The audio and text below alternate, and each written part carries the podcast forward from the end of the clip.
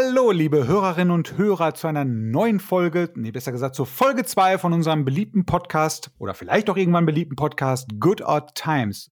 Die heutige Folge ist leider eigentlich gar nicht so gut gelaunt, wie ich jetzt gerade rüberkomme. Es geht nämlich um Dystopien. Bevor wir damit aber einsteigen, würde ich jetzt gerne einmal meinen Kompagnon Tim einmal fragen. Tim, wie geht's dir eigentlich? Der heutigen Folge angemessen. gar nicht so gut. Du kränkelst, ne? Ja, ich bin ziemlich erkältet. Ähm, ein bisschen durch den Wind. Ich habe auch nicht so gut geschlafen. Was auch so ein bisschen der Folge heute geschuldet ist. Ich wollte mir nämlich zur Einstimmung gestern Abend nochmal Mad Max anschauen.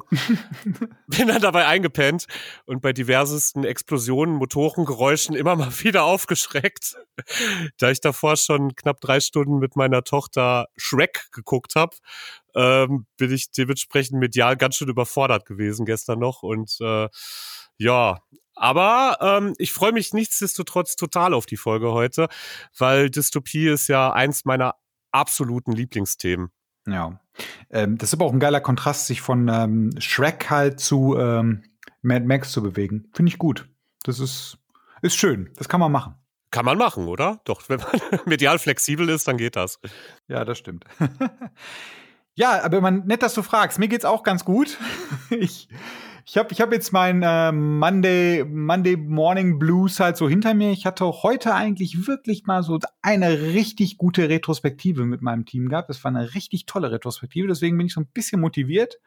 Ich ähm, freue, habe mich heute die ganze Zeit halt auf die auf unsere Folge gefreut, wobei man sich da eigentlich ja gar nicht so drauf freuen kann, weil das Thema ja eigentlich ein bisschen, boah, nicht ganz so die Partykracher sind so, ne? Es ist halt thematisch halt eher so im, im unteren Bereich des, des, des Spaßmeters äh, angesiedelt, aber trotz alledem habe ich Bock drauf, weil das, das, äh, mir gefällt ja auch das Podcasten. Und wir sind ja jetzt mittlerweile auch schon live. Äh, das äh, ist ja ein kleines Versehen gewesen. Ich, ich habe ja äh, gelesen, dass man halt äh, die Podcasts halt, keine Ahnung, eintragen muss, weil das ja ewig dauert, bis die live sind und bei Spotify waren sie halt sofort live. Deswegen habe ich mir gedacht, komm, gehst mal in die Offensive und lädt schon mal ein paar Leute ein und habe mich auch sehr über die ähm, Rückmeldung gefreut. Vielen Dank dafür. Aber genug davon. Ähm, fangen wir jetzt doch einfach mal mit der Folge an. Das wäre jetzt so mein Vorschlag, oder Tim? Ja, machen wir sehr gerne. Ja, ich klinge gerade so ein bisschen wie so, wie so ein Motivator am, so, so ein Telefonverkäufer, so weißt du, oder hier äh, so in diesem, diese Tele, Teleshopping-Typen, so weißt du, oh, ein echtes Fix-Set.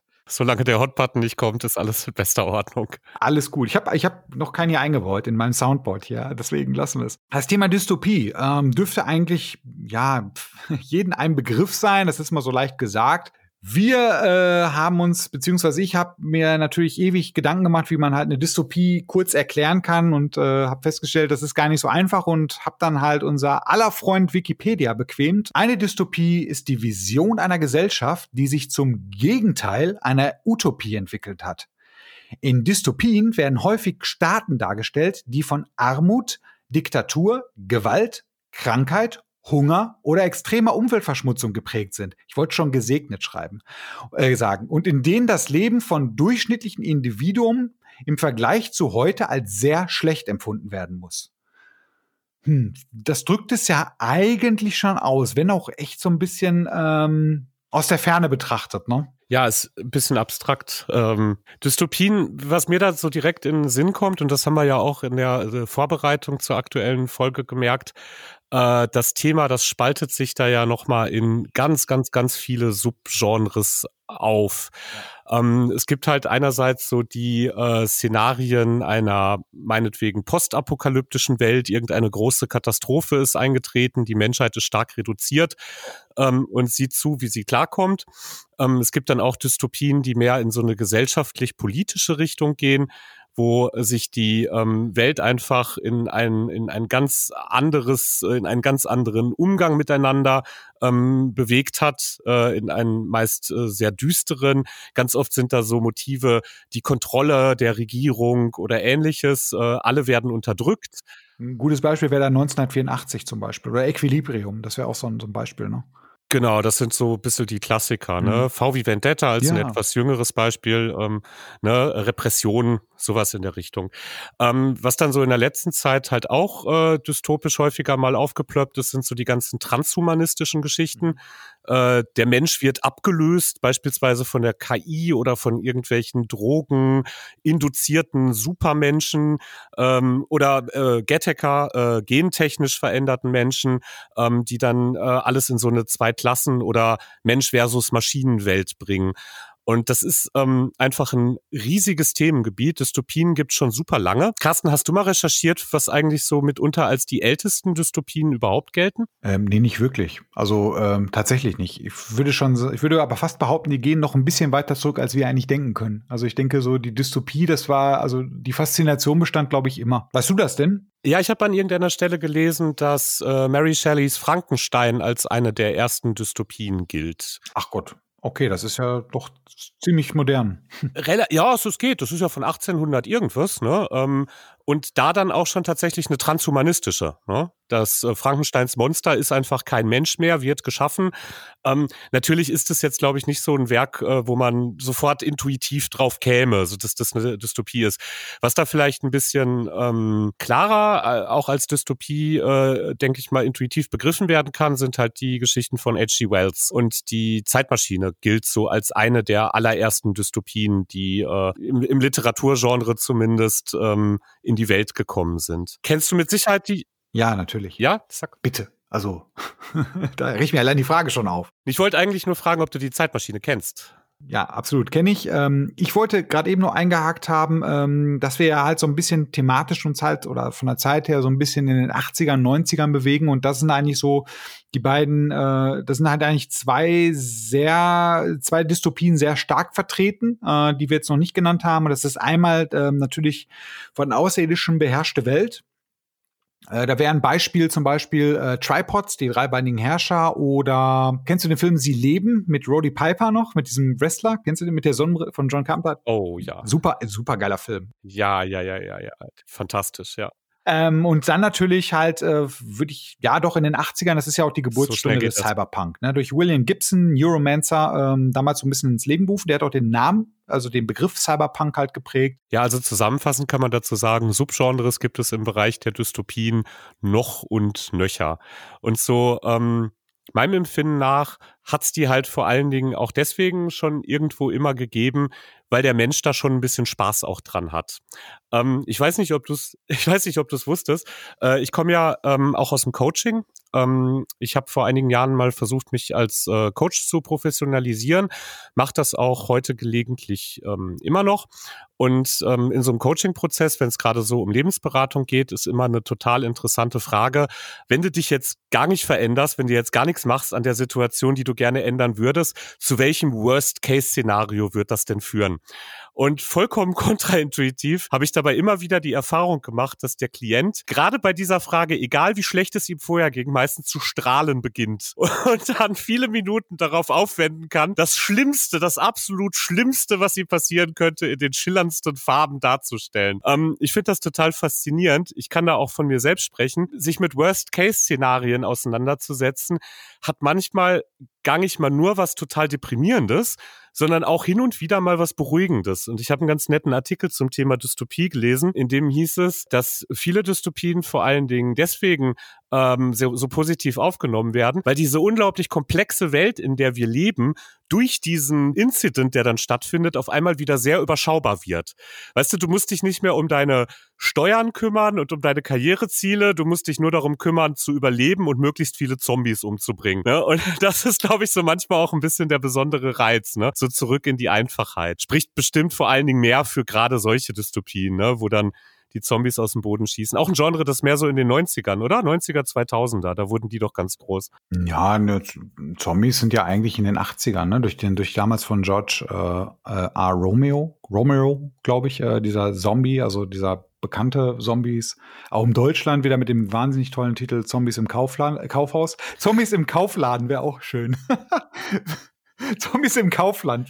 Die hast du ja, wenn du mal jetzt in Kaufland gehst, ja, hast du ja Zombies ja. im Kaufland gerade aktuell.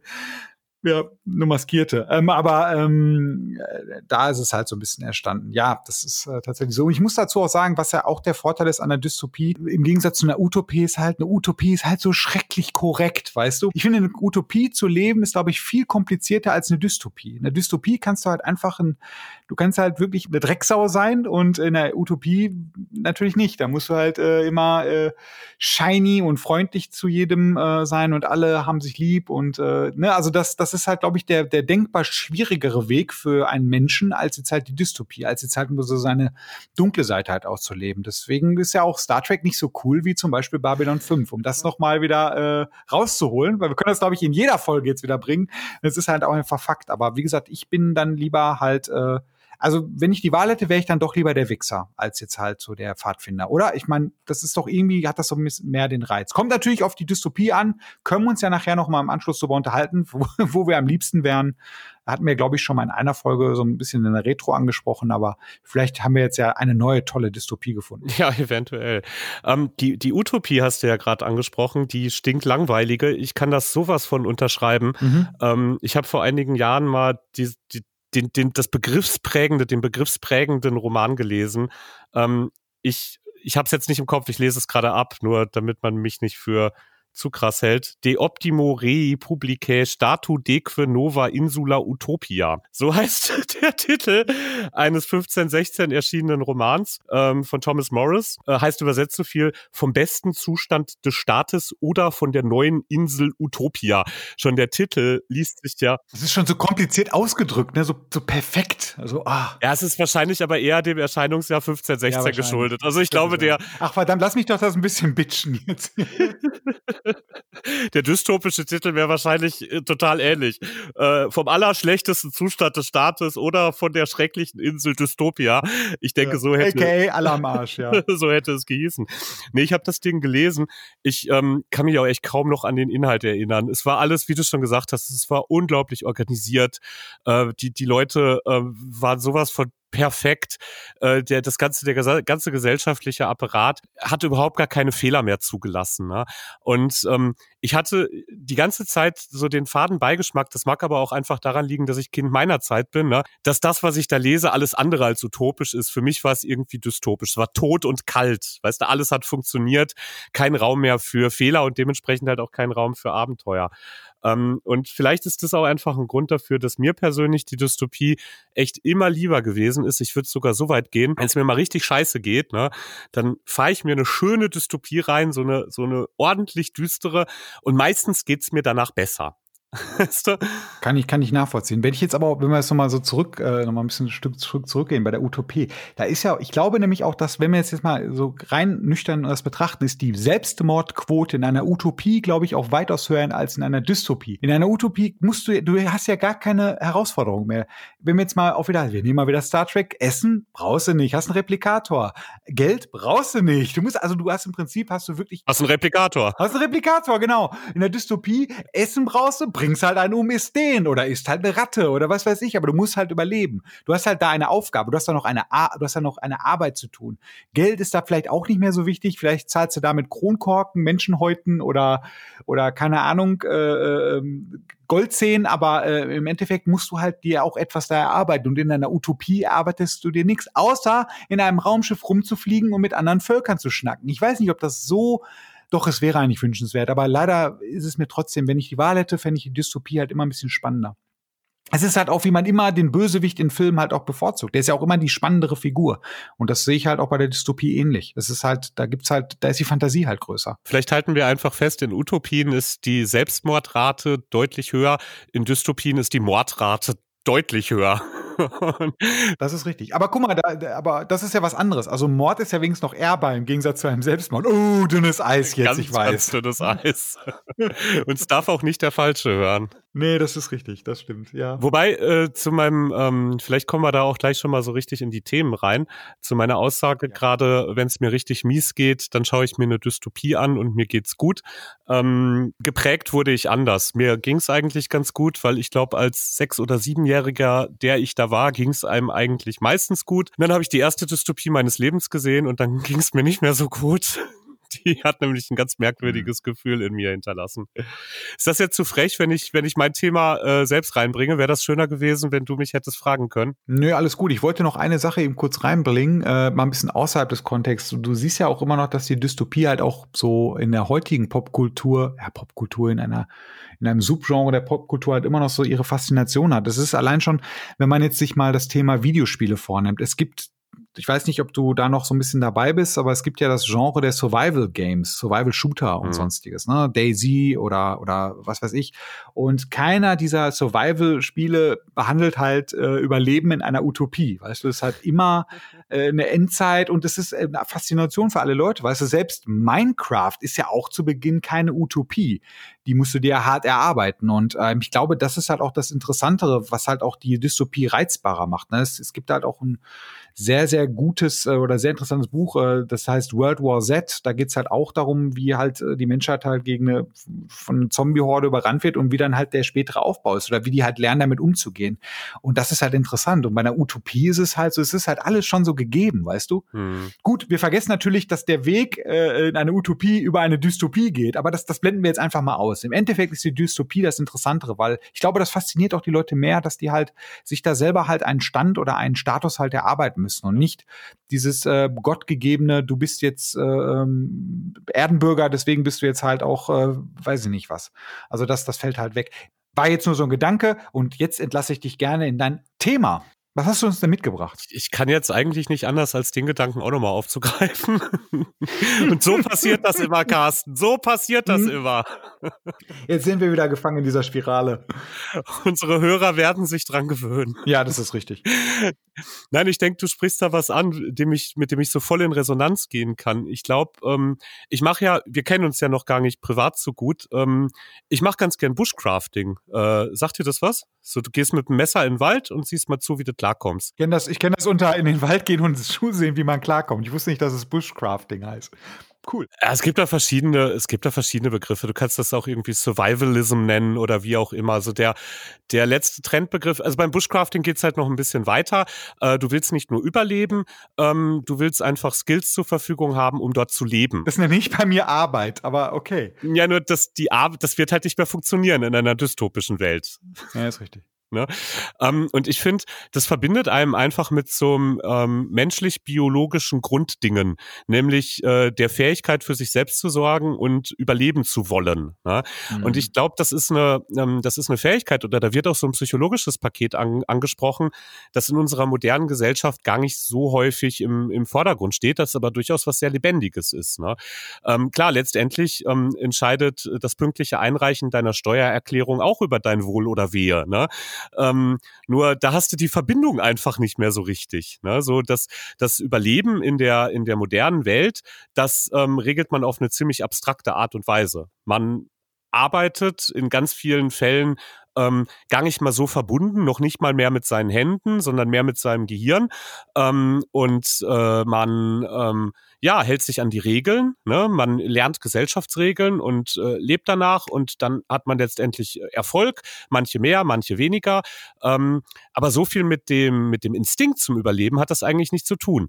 Und ich glaube, äh, was uns oft an Dystopien auch reizt, äh, wenn wir jetzt gerade von solchen äh, Überlebensszenarien sprechen, äh, ist halt gerade äh, diese, diese Verknüpfung, das wieder spüren zu können. Ne? So, ich gehe da raus und ich überlebe jetzt und bin da mit meinem Trieb nach dem Überleben verbunden. Und ich glaube, das ist so eine ganz wichtige Triebfeder dabei. So, sollen wir mal, äh, was habe ich mitgebracht? Was hast du mitgebracht, genau. Ja, da hast du nämlich keine Chance mehr. das hat mit dem eben Gesagten sehr wenig zu tun. Äh, ich, ich wurde irgendwann, das war auch so meine erste Erinnerung, ähm, als wir darüber im Vorgespräch äh, signiert haben, dass Dystopie jetzt so das nächste Thema wird.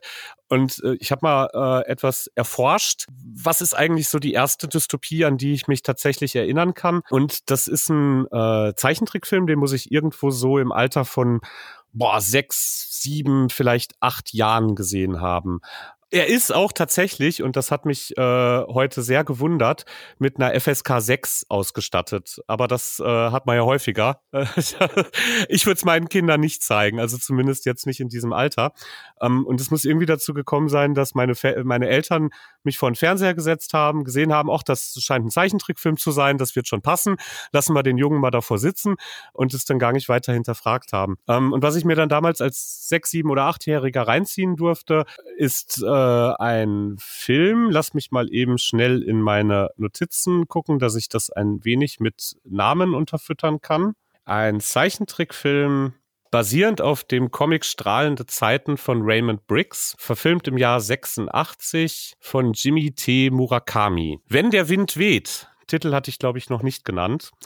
Und um mal so ganz kurz äh, die Handlung zu umreißen, äh, wir begleiten da ein älteres Ehepaar in Großbritannien, die Familie Blocks, die äh, uns so in den ersten 20, 30 Minuten des Films als so ein ähm, extrem sympathisches, leicht schrulliges Pärchen im Rentenalter dargestellt wird, Kinder wohl schon lang aus dem Haus. Der Film muss irgendwo in den 80ern angesiedelt sein. Das kann man aber auch nur daher ableiten, dass mal so der Satz fällt, ja, der große Krieg ist ja schon 40 Jahre her. Ja, die beiden leben da halt so ihr beschauliches, gemütliches äh, Leben in einer tollen Vorstadt-Idylle irgendwo in einem Vorort von London.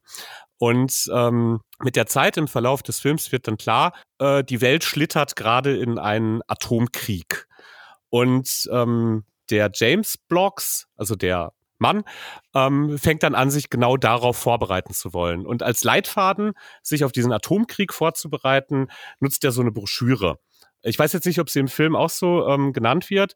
Ähm, diese Broschüre basiert halt auf einer realen Broschüre aus den 80ern in Großbritannien äh, mit dem Titel Protect and Survive. Also das musst du dir so ein bisschen vorstellen wie die äh, Duck and Cover Werbeclips, die zeitgleich in den Vereinigten Staaten liefen. Ich gehe mal davon aus, die kennst du, oder? Mhm, ja. Genau, mit der, mit der äh, klugen Schildkröte, die sich dann schnell in ihren Panzer verzieht äh, und ähm, da hat man den Kindern das in der Schule halt auch beigebracht. Dass, die Schildkröte, krass. Ja, das ist so eine, genau, das ist so eine Schildkröte, die trägt auch sogar zusätzlich zu ihrem Panzer noch einen, ja, die, die wurde noch einen Helm auf dem Kopf, ne, um äh, nochmal zu versinnbildlichen, wie umsichtig und äh, äh, sicherheitsaffin äh, das, das niedliche Tierchen ist. Ähm, und dann, dann, das ist so ein ganz verrückter Clip. Dann gibt's da irgend so, so einen komischen Affen. Ja, ich weiß. Äh, nee, ich wollte nur sagen, die wurde, die Schildkröte wurde in meiner Erinnerung komplett von dem Pip-Boy aus Fallout überschrieben. so, ich habe gar nicht mehr im Kopf gehabt, dass es eine Schildkröte war. Für mich ist es immer der Pip-Boy. So, okay, alles klar. Ja, jedenfalls, der James Blocks, der fängt dann halt an, sich vorzubereiten.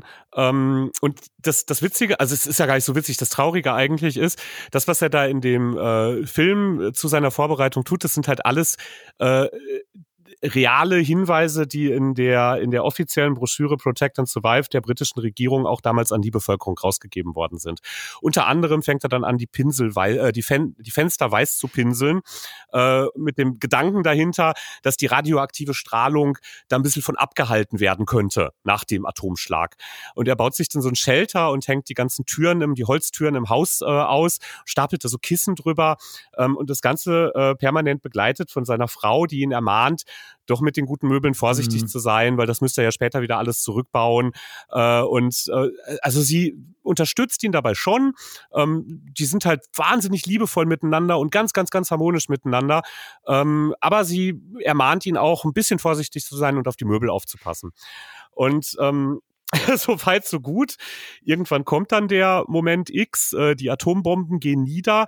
Auch in der, in der Dramaturgie des Films, in der Erzählweise und in der Art, wie es dargestellt wird, kippt dann die Stimmung komplett. Also die Aufnahmen werden sehr schonungslos, sehr radikal. Es ist wie gesagt ein Zeichentrickfilm, wobei man dazu sagen muss, die haben es nicht rein ähm, reingezeichnet gemacht, sondern äh, die haben teilweise auch äh, wie beim Puppenspiel die äh, Hintergründe gebastelt und die Figuren dann reingezeichnet.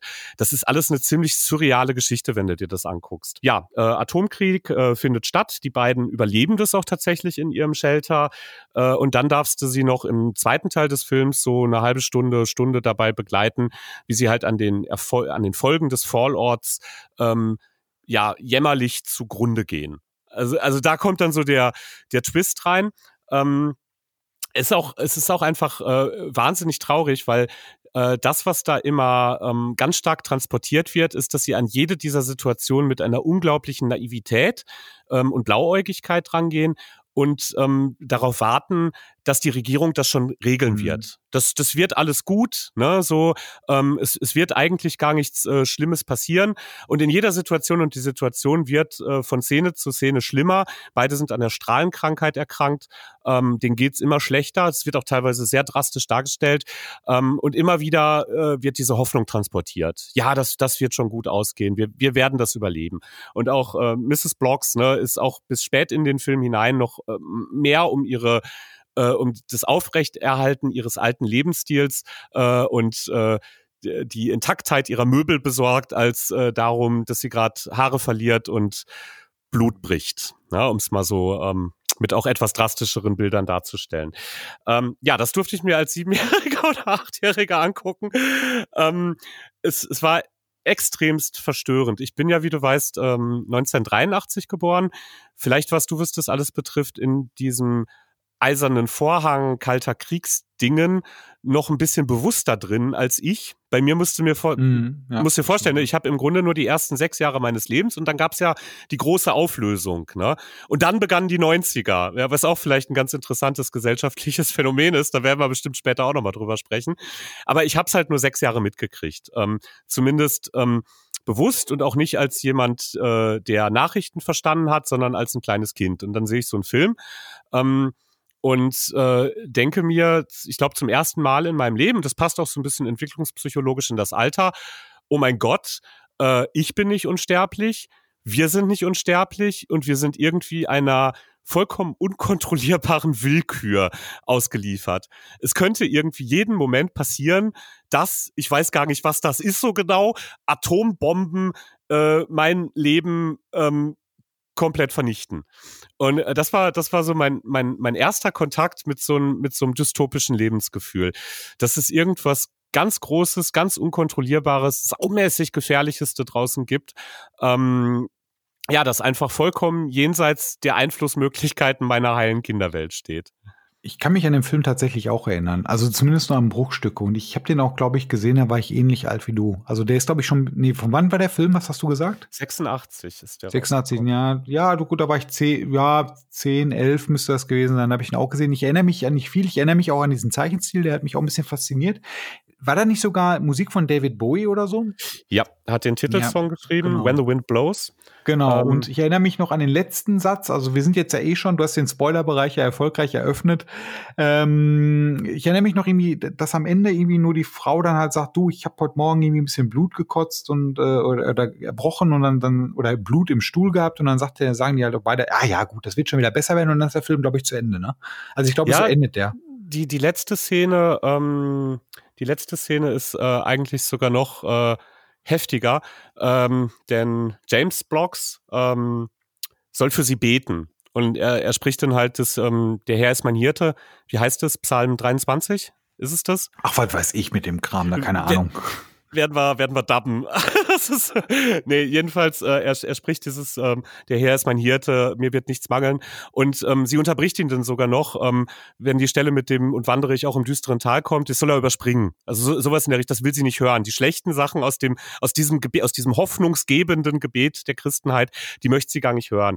Und äh, die letzte Passage des Gebets bringt er dann auch nochmal irgendwie durcheinander ähm, und zitierte noch ein Kriegsgedicht. Ähm, das ich, ich hatte es nachgeschlagen, aber jetzt leider nicht mehr wiedergefunden. Ich kannte das Gedicht auch nicht, aber das ist so die, die letzte Einstellung. Danach siehst du nur noch ähm, Szenen von dem, von dem bewölkten Himmel und der Film ist auf einmal vorbei. Ne? Und ähm, ganz, ganz, ganz mulmiges Gefühl, das das Ganze hinterlässt. Ne? Allein erstmal so der Film an sich natürlich, auch durch diese äh, für mich damals sehr merkwürdig, klar, als Sechsjähriger den einen oder anderen Zeichentrick hat man schon gesehen äh, die Schlümpfe hat man geguckt oder die Gummibärenbande oder was es da so alles gab, ne? Und dann sitzt du da vom Fernseher, erwartest etwas ähnliches, ne? Kennst du diese schmaldramaturgischen Sachen mit den Happy Ends und den klar umrissenen Guten und den Bösen, ne? Und guckst dir dann so einen Brecher an, äh, der dich mit so, mit so einem Gefühl vollkommener Hoffnungslosigkeit äh, zurücklässt. Ne? Ähm, und puh, das, das war eine Nummer. Ähm, für mich war das aber eigentlich auch nur so der, der ähm, Beginn ähm, einer, einer Reise in genau solche Filme. Da gab es ja in der Zeit, gab es ja noch ein paar mehr.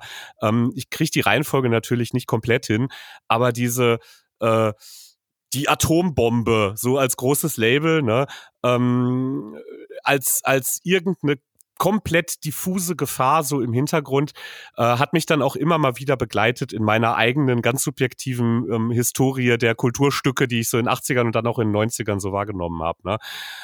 Ich würde hier gerne einmal ganz kurz nochmal äh, äh, reingrätschen, ähm, nochmal zu dem Thema. Ähm, wenn das für dich okay ist jetzt gerade. Also du kannst deinen Gedanken, hast, hast du den jetzt behalten? Mit Sicherheit nicht, aber nein, mach das gerne.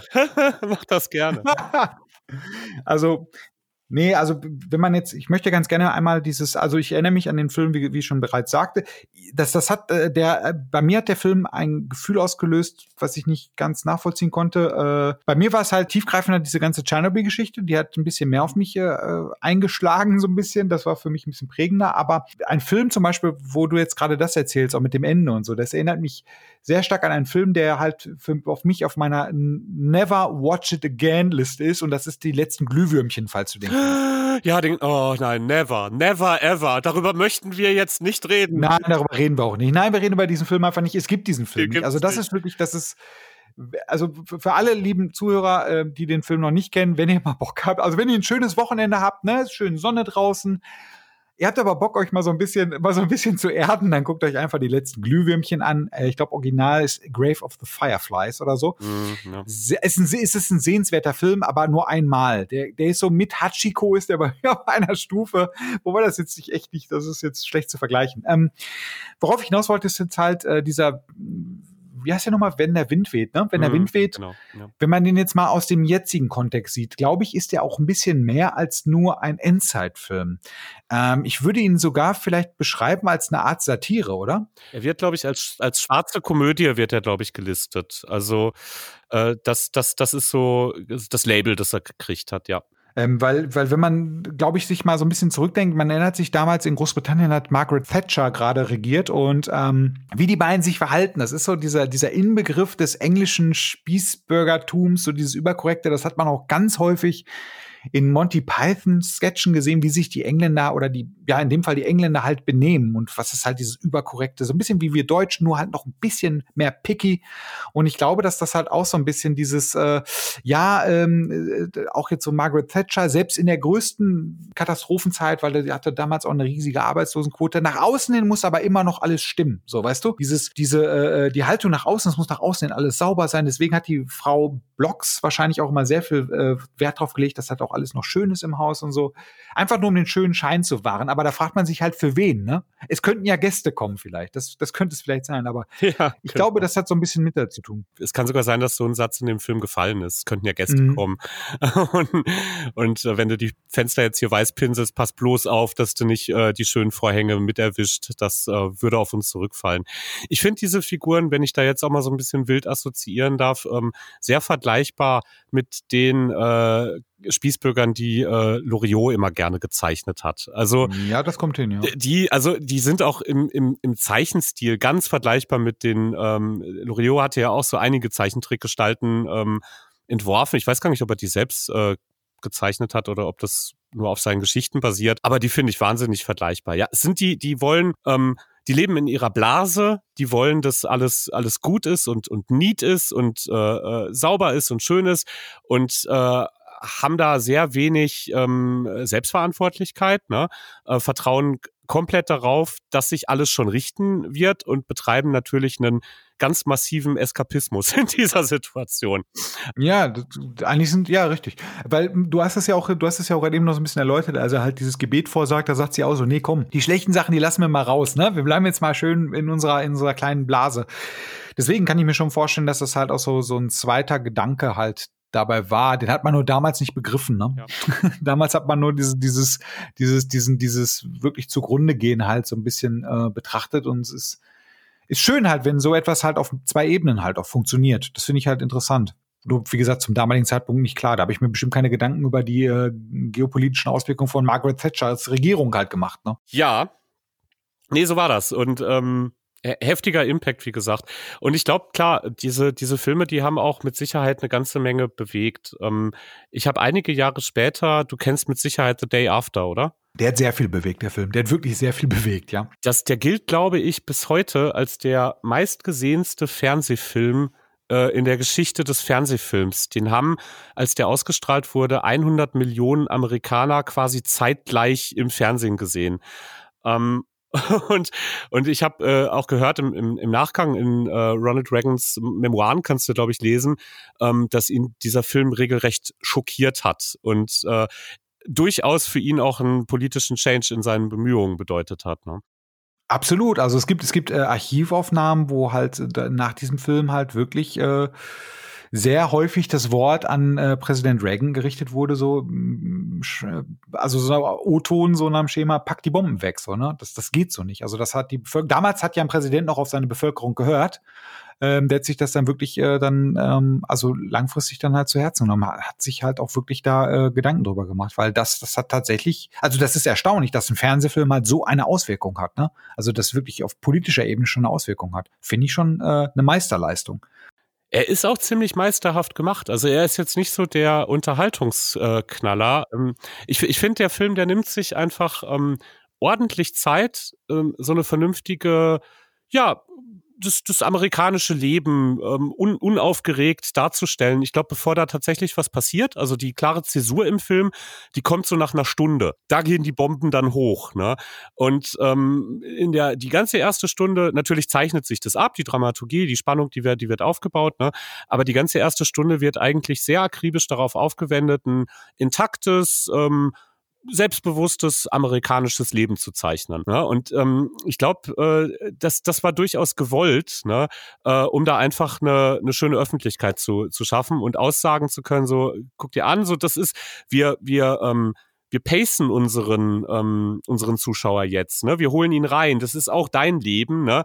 Und äh, zack, das kann daraus werden, ne? Mit, mit einem Mal, mit, mit in einer Sekunde quasi, ne? Ähm, und das, was dann passiert, ähm, ist einfach äh, unaufhaltsame Zerstörung. Weißt du, selbst wenn die nicht sofort da ist, es wird dazu führen, dass unsere wunderbare Zivilisation ähm, und das Amerika der 80er Jahre ähm, hatte, glaube ich, so ein Selbstverständnis. Ne? Inzwischen ist es ja ein bisschen zerrissener, aber in den 80ern, da war das für jeden Amerikaner auch einfach diese wunderbare, perfekte Welt. Ne? Ähm, die ist dann für immer dahin. Egal, wie sehr wir noch äh, Amerikaner sind und pragmatisch da rangehen und versuchen, das alles zu retten, ne? wir haben dann keine Chance mehr. Ne? Ähm, und das ist halt auch das, was mich, was bei mir persönlich so psychologisch halt irgendwo hängen geblieben ist. Ne? So die, ähm, die atomare Dystopie äh, bedeutet einfach etwas, ähm, wenn das passiert, ne? dann ist alles vorbei. da gibt's dann, da gibt's dann einfach nichts mehr. Ne? Das ist dann, dann ist alles vorbei, dann ist die Welt einfach ja, vorbei. Und ich, ich weiß, ich wollte den eigentlich gar nicht mit reinnehmen, aber mir kommt, darf ich? Mir kommt doch spontan noch ein anderes Ding rein, was die ganze Sache noch mal ein bisschen mehr verschärft. Kann ich noch, äh, kann ich noch ein, ein, ein Thema kurz so mit reinschmeißen? Ähm, kennst du zufälligerweise den Film War Games? Ja, natürlich. Die kennst du auch, ne? Da, da kommt nämlich ja, noch eine andere Komponente rein, vielleicht um den so ganz kurz äh, abzufrühstücken. Ähm, junger Mann, nee, ein Junge eigentlich, wird so zwölfjähriger sein, ne? Äh, fummelt ein bisschen im Internet äh, rum. Einer der, der, der jüngsten Hacker sozusagen, landet irgendwo im äh, Pentagon auf dem äh, eigentlich abgesicherten Rechner durch irgendeine so Backdoor ähm, und startet da halt äh, eine Atomkriegssimulation ähm, in einem echten taktischen Kriegssimulator. Was dann dazu führt, äh, dass dieser Kriegssimulator denkt, er wird angegriffen, ähm, ja, und erstmal die amerikanischen Sprengköpfe scharf macht. Äh, das Ganze, Spoiler, wird dann so in letzter Sekunde mit Hilfe des, des eigentlichen Entwicklers äh, dieses Geräts halt abgewandt. Ähm, es gibt ein Happy End, äh, die Welt wird nicht vernichtet, aber es ist halt wirklich so auf Messerschneide. Ne? Und äh, das hat mir dann damals noch so den zusätzlichen Aspekt reingebracht. Ja, es gibt nicht nur dieses Potenzial eines vernichtenden, total krassen Atomkriegs und dann ist alles vorbei und am Arsch, ne? Und da kannst du als, als Individuum einfach mal gar nichts gegen tun, sondern ähm, das könnte auch versehentlich passieren, weißt du? So, das hatten wir dann ja ganz stark nochmal ähm, so zum Millennium, als es hieß, oh, wir wissen nicht, ob aufgrund von Millennium-Bugs irgendwie die, die russischen Rechner durchdrehen und Atombomben in die, in die, in die Luft schießen und so. Ne? Ähm, also das ist das Letzte, woran ich mich erinnern kann, als ich auch nochmal so dachte, so es geht die Welt jetzt vielleicht unter. Ähm, aber das ist halt so diese, diese Komponente, das Grundgefühl, dass das so aufgrund solcher Filme in mir als junger Mensch hinterlassen hinterlassen wurde äh, oder, oder ähm, übrig geblieben ist, war so, ähm, es gibt so eine total krasse Bedrohung, die ist einfach absolut äh, höllisch. Ne? Das ist, wenn, wenn dieser Fall eintritt, dann ist alles vorbei. Ähm, und das muss noch nicht mal einer wollen, das könnte halt auch einfach versehentlich passieren. Ne? So, und ja, dann fühlst du dich erstmal komisch. Ja, das stimmt allerdings. Ja, Tolles Thema hast du da mitgebracht. ich, kann, ich kann da noch so ein bisschen was zu beisteuern, wo du schon alles gesagt hast. Also nochmal das Stichwort Tschernobyl. Das war für mich jetzt halt so eine, so eine Geschichte, die ich halt noch so wirklich mitbekommen habe, als diese Tschernobyl-Katastrophe war. Da war das halt auf einmal, da war irgendwie Schluss mit lustig, ne? Also das ähm, von heute auf morgen war nicht mehr im Sandkasten spielen, äh, von heute auf morgen war auch nicht mehr so viel draußen sein und äh, im Endeffekt, äh, gut, haben jetzt alle nichts davon, ich weiß es nicht, nichts davon mitbekommen, aber ähm, da gab es halt auch diese, diese reelle Bedrohung auf einmal. Und das war so der Punkt, wo man festgestellt hat, das war auch der Wendepunkt, ne? Dieses Kernenergie-Ding war dann halt jetzt nicht mehr so der heiße Scheiß. Äh, auch es hat auch, glaube ich, einen ziemlichen Impact auf, auf Russland gehabt, so weil es halt nicht mehr als dieses äh, super äh, maschinenmäßig funktionierende Weltreich äh, funktioniert hat, sondern dass die halt auch äh, gewisserweise halt auch nach außen hin als äh, verletzlich halt dargestellt wurden oder sich da nein, nicht dargestellt wurden, sondern sich zeigen mussten. Ne? Und die haben ja auch, ich weiß nicht, ob du die Serie geguckt hast auf HBO oder hier auf Sky. Ähm, die haben ja sehr häufig lange auch versucht, das zu vertuschen. Und ähm, ich glaube, das hat so ein bisschen, gerade dieser letzte Schritt, äh, diese letzte Katastrophe halt auch dazu geführt, dass halt so das Vertrauen in die Atomenergie komplett geschwunden ist. Ja, und dann vor allen Dingen auch so im Kontrast dazu, was man mal alles in das Atom reinprojiziert hat. Ne? Das war ja, also ich meine, klar, irgendwann in den, in den 40ern wurden tatsächlich ähm, Atombomben auf Städte abgeschmissen und da war, glaube ich, das Vernichtungspotenzial dieser ganzen Sache äh, vollkommen eindeutig. Das lag auf der Hand, das war auf dem Tisch. Ne? Ähm, nichtsdestotrotz, ne, so die 50er und die 60er äh, fanden das eigentlich alles noch voll super. Ne? Atom, mit Atom können wir alles machen. Die haben ja. Ja, Kaffeemaschinen, alles. Ja, oder es, es gab ja mal eine radioaktive Zahnpasta und der, der Werbeclaim war für ein strahlendes Lächeln. Also aus einer heute. Nice. Hast du, kennst du das? Das ist, das ist der Wahnsinn, als ich das gehört habe, ne? Das ist ja sowas von, sowas von irre. Aber andererseits in der damaligen Zeit, ne? Ja klar, natürlich, natürlich macht das ein strahlendes Lächeln. Das strahlt doch das Zeug. Ist ja total logisch. Ist ja total logisch. Vor allem es strahlt. Das ist ja, aber äh, wir müssen ja eigentlich der, der, der Atomkraft halt auch dankbar sein, dass sie uns halt diese tollen Genres geschaffen hat, ne? Also nach, durch die Atomkraft haben wir halt so tolle Sachen bekommen, wie in Mad Max, wie äh, die Jugger, wie halt ähm, genau das, was du jetzt erläutert erläutert hast. Also im Prinzip hat äh, Atomkraft alles richtig gemacht. Das klingt so fies zynisch gerade, aber. so war es auch gemeint. ich weiß, ich, da, da traue ich mich gar nicht, dem zuzustimmen. Das ist, das ist so hart zynisch, du. Aber ja, nein, klar, ich meine, wer möchte diese Genres missen, ne? So, ähm, ja, ich nicht. Ich meine, es ist ja nicht nur das, es hat ja auch gleichzeitig noch äh, ganz spezielle Arten von Superhelden hervorgebracht, ne? Die dürfen wir ja auch nicht vergessen. Den Hulk. Den, Denk an den Hulk. Zum Beispiel, ne? So, äh, haben wir, haben wir bei Spider-Man nicht auch eine radioaktiv verseuchte Spinne? Ich weiß gar nicht, wie das in der Ursprungsfassung ist. In der Ursprungsfassung ist es auch natürlich eine radioaktiv verseuchte Spinne. Ich bitte dich, natürlich. Nee, aber äh, auf jeden Fall, ne? So, und, und da siehst du halt auch so ein bisschen, ähm, so ein bisschen die, die, die, die Spaltung in der Welt einfach, ne? Und die hat sich dann so in den 80ern, ähm, ist die dann aus einer anderen Richtung gekommen. Die Leute haben echt Schiss gekriegt, ne? Also ich, wie gesagt, in meiner Generation, in deiner war es, glaube ich, äh, wir sind ja keine unterschiedliche Generation, ne? Aber in deinem, in deiner Altersgruppe war es noch ein bisschen präsenter, kann ich mir vorstellen. Also ich weiß so, ja klar, dass die Mauer gefallen ist, das habe ich auch irgendwie im Fernsehen gesehen. So richtig bewusste Erinnerungen habe ich da nicht dran. Ne? Ähm, habe dann Jahre später herausgefunden, dass der David Hasselhoff sie zum Einsturz gesungen hat. Das erschien mir plausibel. Ähm, ne? Und dann war das Thema aber auch irgendwie erledigt. Klar, die in der Welt der Literatur hat es immer noch in gewisser Weise eine Rolle gespielt und es spielt ja auch gewisserweise noch eine Rolle. Ne? So, es gab da ja auch noch mal ein etwas größeres Revival, als äh, Donald Trump äh, in den Vereinigten Staaten an die Macht kam, ähm, überhaupt für die Dystopie. Ne? Ähm, ich glaube auch 1984 war auf einmal wieder auf den Bestsellerlisten ähm, in diesem Jahr. Ne? Ähm, und äh, ich kenne auch tatsächlich privat viele Menschen, die gesagt haben, so jetzt sind wir dem Atomkrieg wieder um einiges näher gekommen. Wie schön. Und das ist ja auch kein Wunder, wenn äh, der Präsident der Vereinigten Staaten twittert, dass sein Atombutton irgendwie größer ist als der von Korea. Hm, ne? das, ja, und plö plötzlich war auch Idiocracy nicht mehr halt irgendwie ein alberner Quatschfilm, sondern das war halt wirklich eine ernst gemeinte Satire. und das ist schon übel. Wir sind ja immer noch bei Overkill, was weiß ich, ne? Ähm, aber das, das Grundgefühl hat sich, glaube ich, äh, ein Stück weit im, im Bereich der Dystopien verändert. Da sind andere. Ähm, Wir haben jetzt andere Gefahren, ne? Ja, genau. Es gibt es gibt neue Gefahren. Ne? Es gibt neuen neuen hippen Scheiß und äh, ich denke auch ähm, jetzt nach 2020 wird sich die Dystopienlandschaft auch noch mal ähm, neu aufstellen und noch mal neu gestalten. Ähm, so, weil der Mensch das, glaube ich, auch einfach als ein Ventil braucht. Ne? So ist eine Form von Diskurs auch einfach. Ne?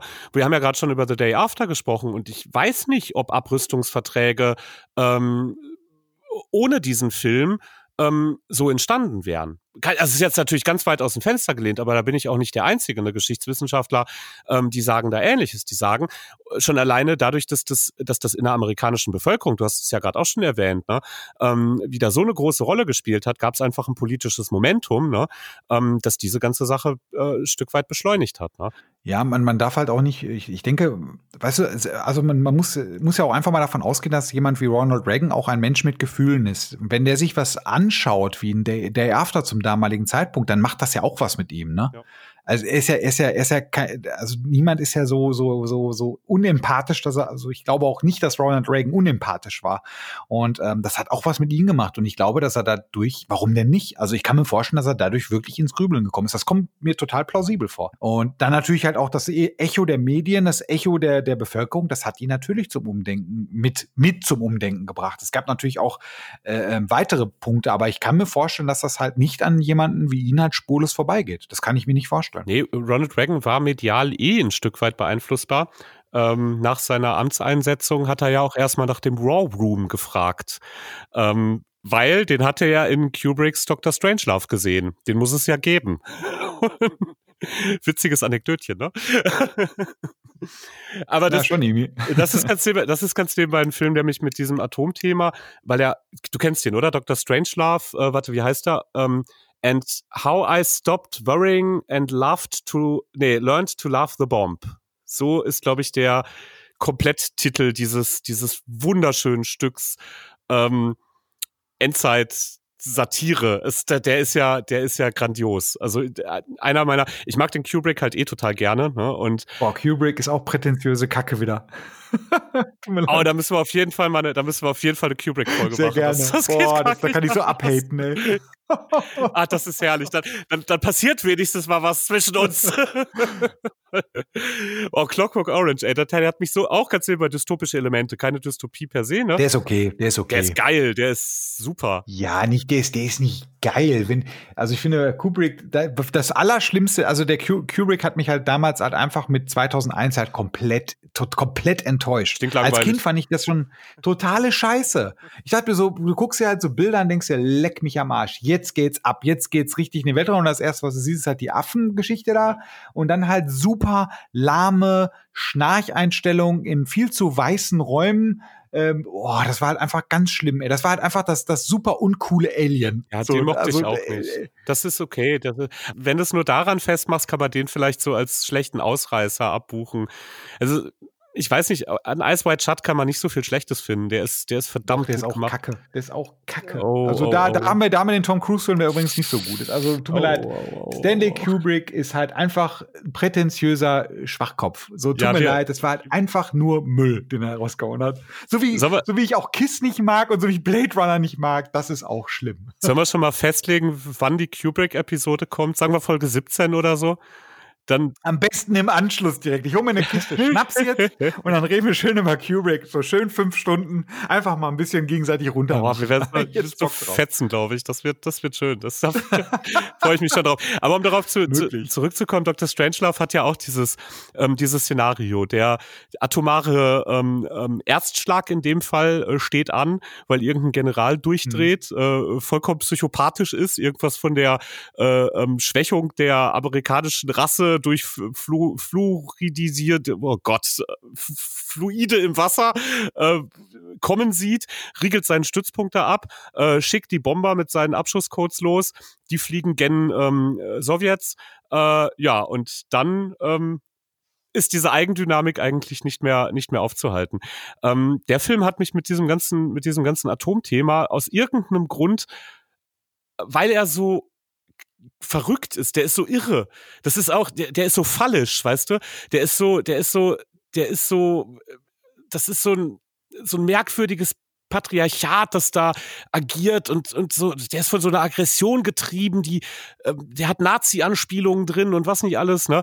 Der hat mich mit dem Thema erstaunlicherweise komplett ausgesöhnt. Also, ich weiß nicht, ich war, war für mich auch nochmal, den, den habe ich, den habe ich relativ spät gesehen und, und dann dachte ich, ja gut, jetzt, jetzt ist wieder okay. Jetzt kann ich mit dem Atomthema irgendwie wieder besser. Er hat die Schwere hat er genommen.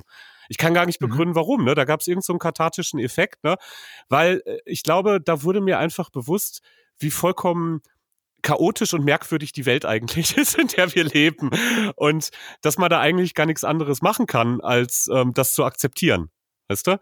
Hm. Äh, ja, ja, gut, das ist jetzt vielleicht so ein bisschen spurbelig, aber ähm, da, der wäre auch so wirklich der letzte, den ich so in meiner Kette an Atombombenfilmen, die mich äh, aus dystopischer Sicht stark geprägt haben, äh, nochmal so mit rausschießen musste. Das war also jetzt dein bunter Strauß an fröhlichen postapokalyptischen Atombombenfilmen. Ja, Atombombenfilm, genau. als, du, als du vorher gefragt hast, was hast du mitgebracht, ich wollte ja eigentlich sagen, die Bombe. sehr schön, sehr schön. Das ist natürlich, also das ist eigentlich eine, äh, finde ich interessant eigentlich auch, dass du das als Dystopie genommen hast, weil das ist, was ich, ich freue mich aber auch darüber, weil du jetzt halt nicht die üblichen Verdächtigen genommen hast hast. Also hättest, wärst du mir jetzt mit Blade Runner gekommen, schnarch. Weißt du, was ich meine? So, das ist halt so die off, nimm mir eine Dystopie, ja, Blade Runner, hm, okay, cool. So, das, das wäre halt so, dass das, oder 1984, das wären halt so die offensichtlichen Sachen, dass du jetzt aber da dass du das Thema äh, postapokalyptisch genommen hast, oder es ist ja gar nicht postapokalyptisch, das ist ja apokalyptisch ja, eigentlich, genau, ja. ähm, dann finde ich das aber schön, dass du halt nicht die üblichen Verdächtigen halt genommen hast, sondern du hast jetzt, äh, du hast als Einstieg hast halt, äh, wenn der Wind weht halt genommen. So, den ich jetzt halt noch, der, der mich auch sofort getriggert hat, weil ich kenne den halt genauso und äh, das hat mich dann halt, da hatte ich die äh, Assoziationsbrücke, hab dann, äh, bin dann zu letzten Glühwürmchen gekommen, habe jetzt gerade eben kurz angefangen zu heulen und jetzt ist alles sehr, sehr katharsisch war das jetzt. Vielen Dank dafür. Siehst du, das habe ich auch schon kommen sehen. Ne? Wir haben ja im Vorgespräch gesagt, oh, das wird jetzt aber so eine heftige, so eine schwere Folge. Ne?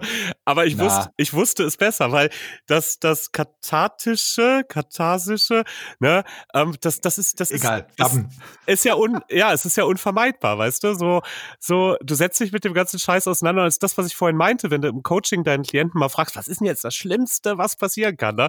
Und die Augen beginnen zu strahlen, ne? Und er bedient wirklich die schlimmsten Horrorszenarien und stellt dann letztendlich fest, ja, und das ist vielleicht die große Frage, was stellst du fest? So, ja, das kann schon, das kann schon echt scheiße kommen, aber wird's erstmal wahrscheinlich überhaupt nicht, ne?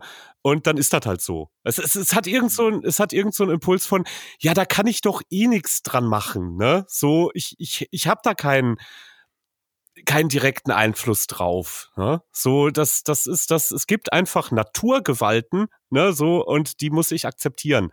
Da habe ich, ja, es jetzt, klingt jetzt vielleicht ein bisschen sehr eskapistisch. Vielleicht ist das das, was das damals in mir ausgelöst hat, ne? So eine, so eine fatalistische Haltung des, ja, kann ja jetzt eh nichts dran ändern, muss ich akzeptieren. Und äh, damit ist dann auch gut. Weißt du? Ja, da bin ich aber bei dir. Also jetzt gerade bei, bei ähm, ähm bei der atomaren äh, Bedrohung ist es tatsächlich, ähm, ist es halt auch, glaube ich, die normale Reaktion gewesen. Ja gut, da kann ich jetzt auch nichts dran ändern. Das ist halt, das ist halt eine Macht, die, die noch über allem steht. Ne? Wenn das Ding halt losgeht, dann ist halt, dann ist halt finito. Dann, dann kannst du, weiß ich nicht, hier jetzt gerade kannst du dir eine Maske aufsetzen. Ja, okay, cool. Und dann passiert vielleicht nichts. Aber bei einer Atombombe, wenn die fällt, da hilft jetzt auch nichts mehr. Ne? Da kannst du, da kannst du eigentlich nur froh sein, dass du dich direkt in die, in die, äh, in die, ähm, wie nennt sich die Zone nochmal? Weißt du das aus dem Kopf ah, ja, gerade? Diese, wo du sofort verdampfst, ne? Ja, richtig. Diese, diese, die Detonations, nee, ich weiß nicht, wie das heißt. Das, das, hat, einen, das hat, einen coolen Namen, glaube ich. Ja. Coolen Namen ist auch geil. Da, ja. Das sieht man ja halt auch bei so alten, äh, weiß nicht, ob ich habe mich eine Zeit lang mal sehr mit diesen, ähm, mit der Hiroshima und Nagasaki ähm, mhm. Historie halt auseinandergesetzt und da kannst du dir halt auch so relativ viele Videos auf YouTube angucken, wo dann halt äh, die Amerikaner haben ja irgendwie die Bombe geworfen, was wie zynisch das auch ist. Ne? Die haben die Bombe ja geworfen. Ich glaube, Fatboy war das, ne? Ja. Fat, Fatboy und Little Man oder so? Ja, irgendwie sowas. Ja, ja. Und, ähm, und gleich, und dann wurde halt sofort ein Reporter rausgeschickt oder Soldaten wurden rausgeschickt, die halt äh, Hiroshima vermessen haben, um die Detonationskraft äh, mhm. halt abzumessen. Wie zynisch das ist.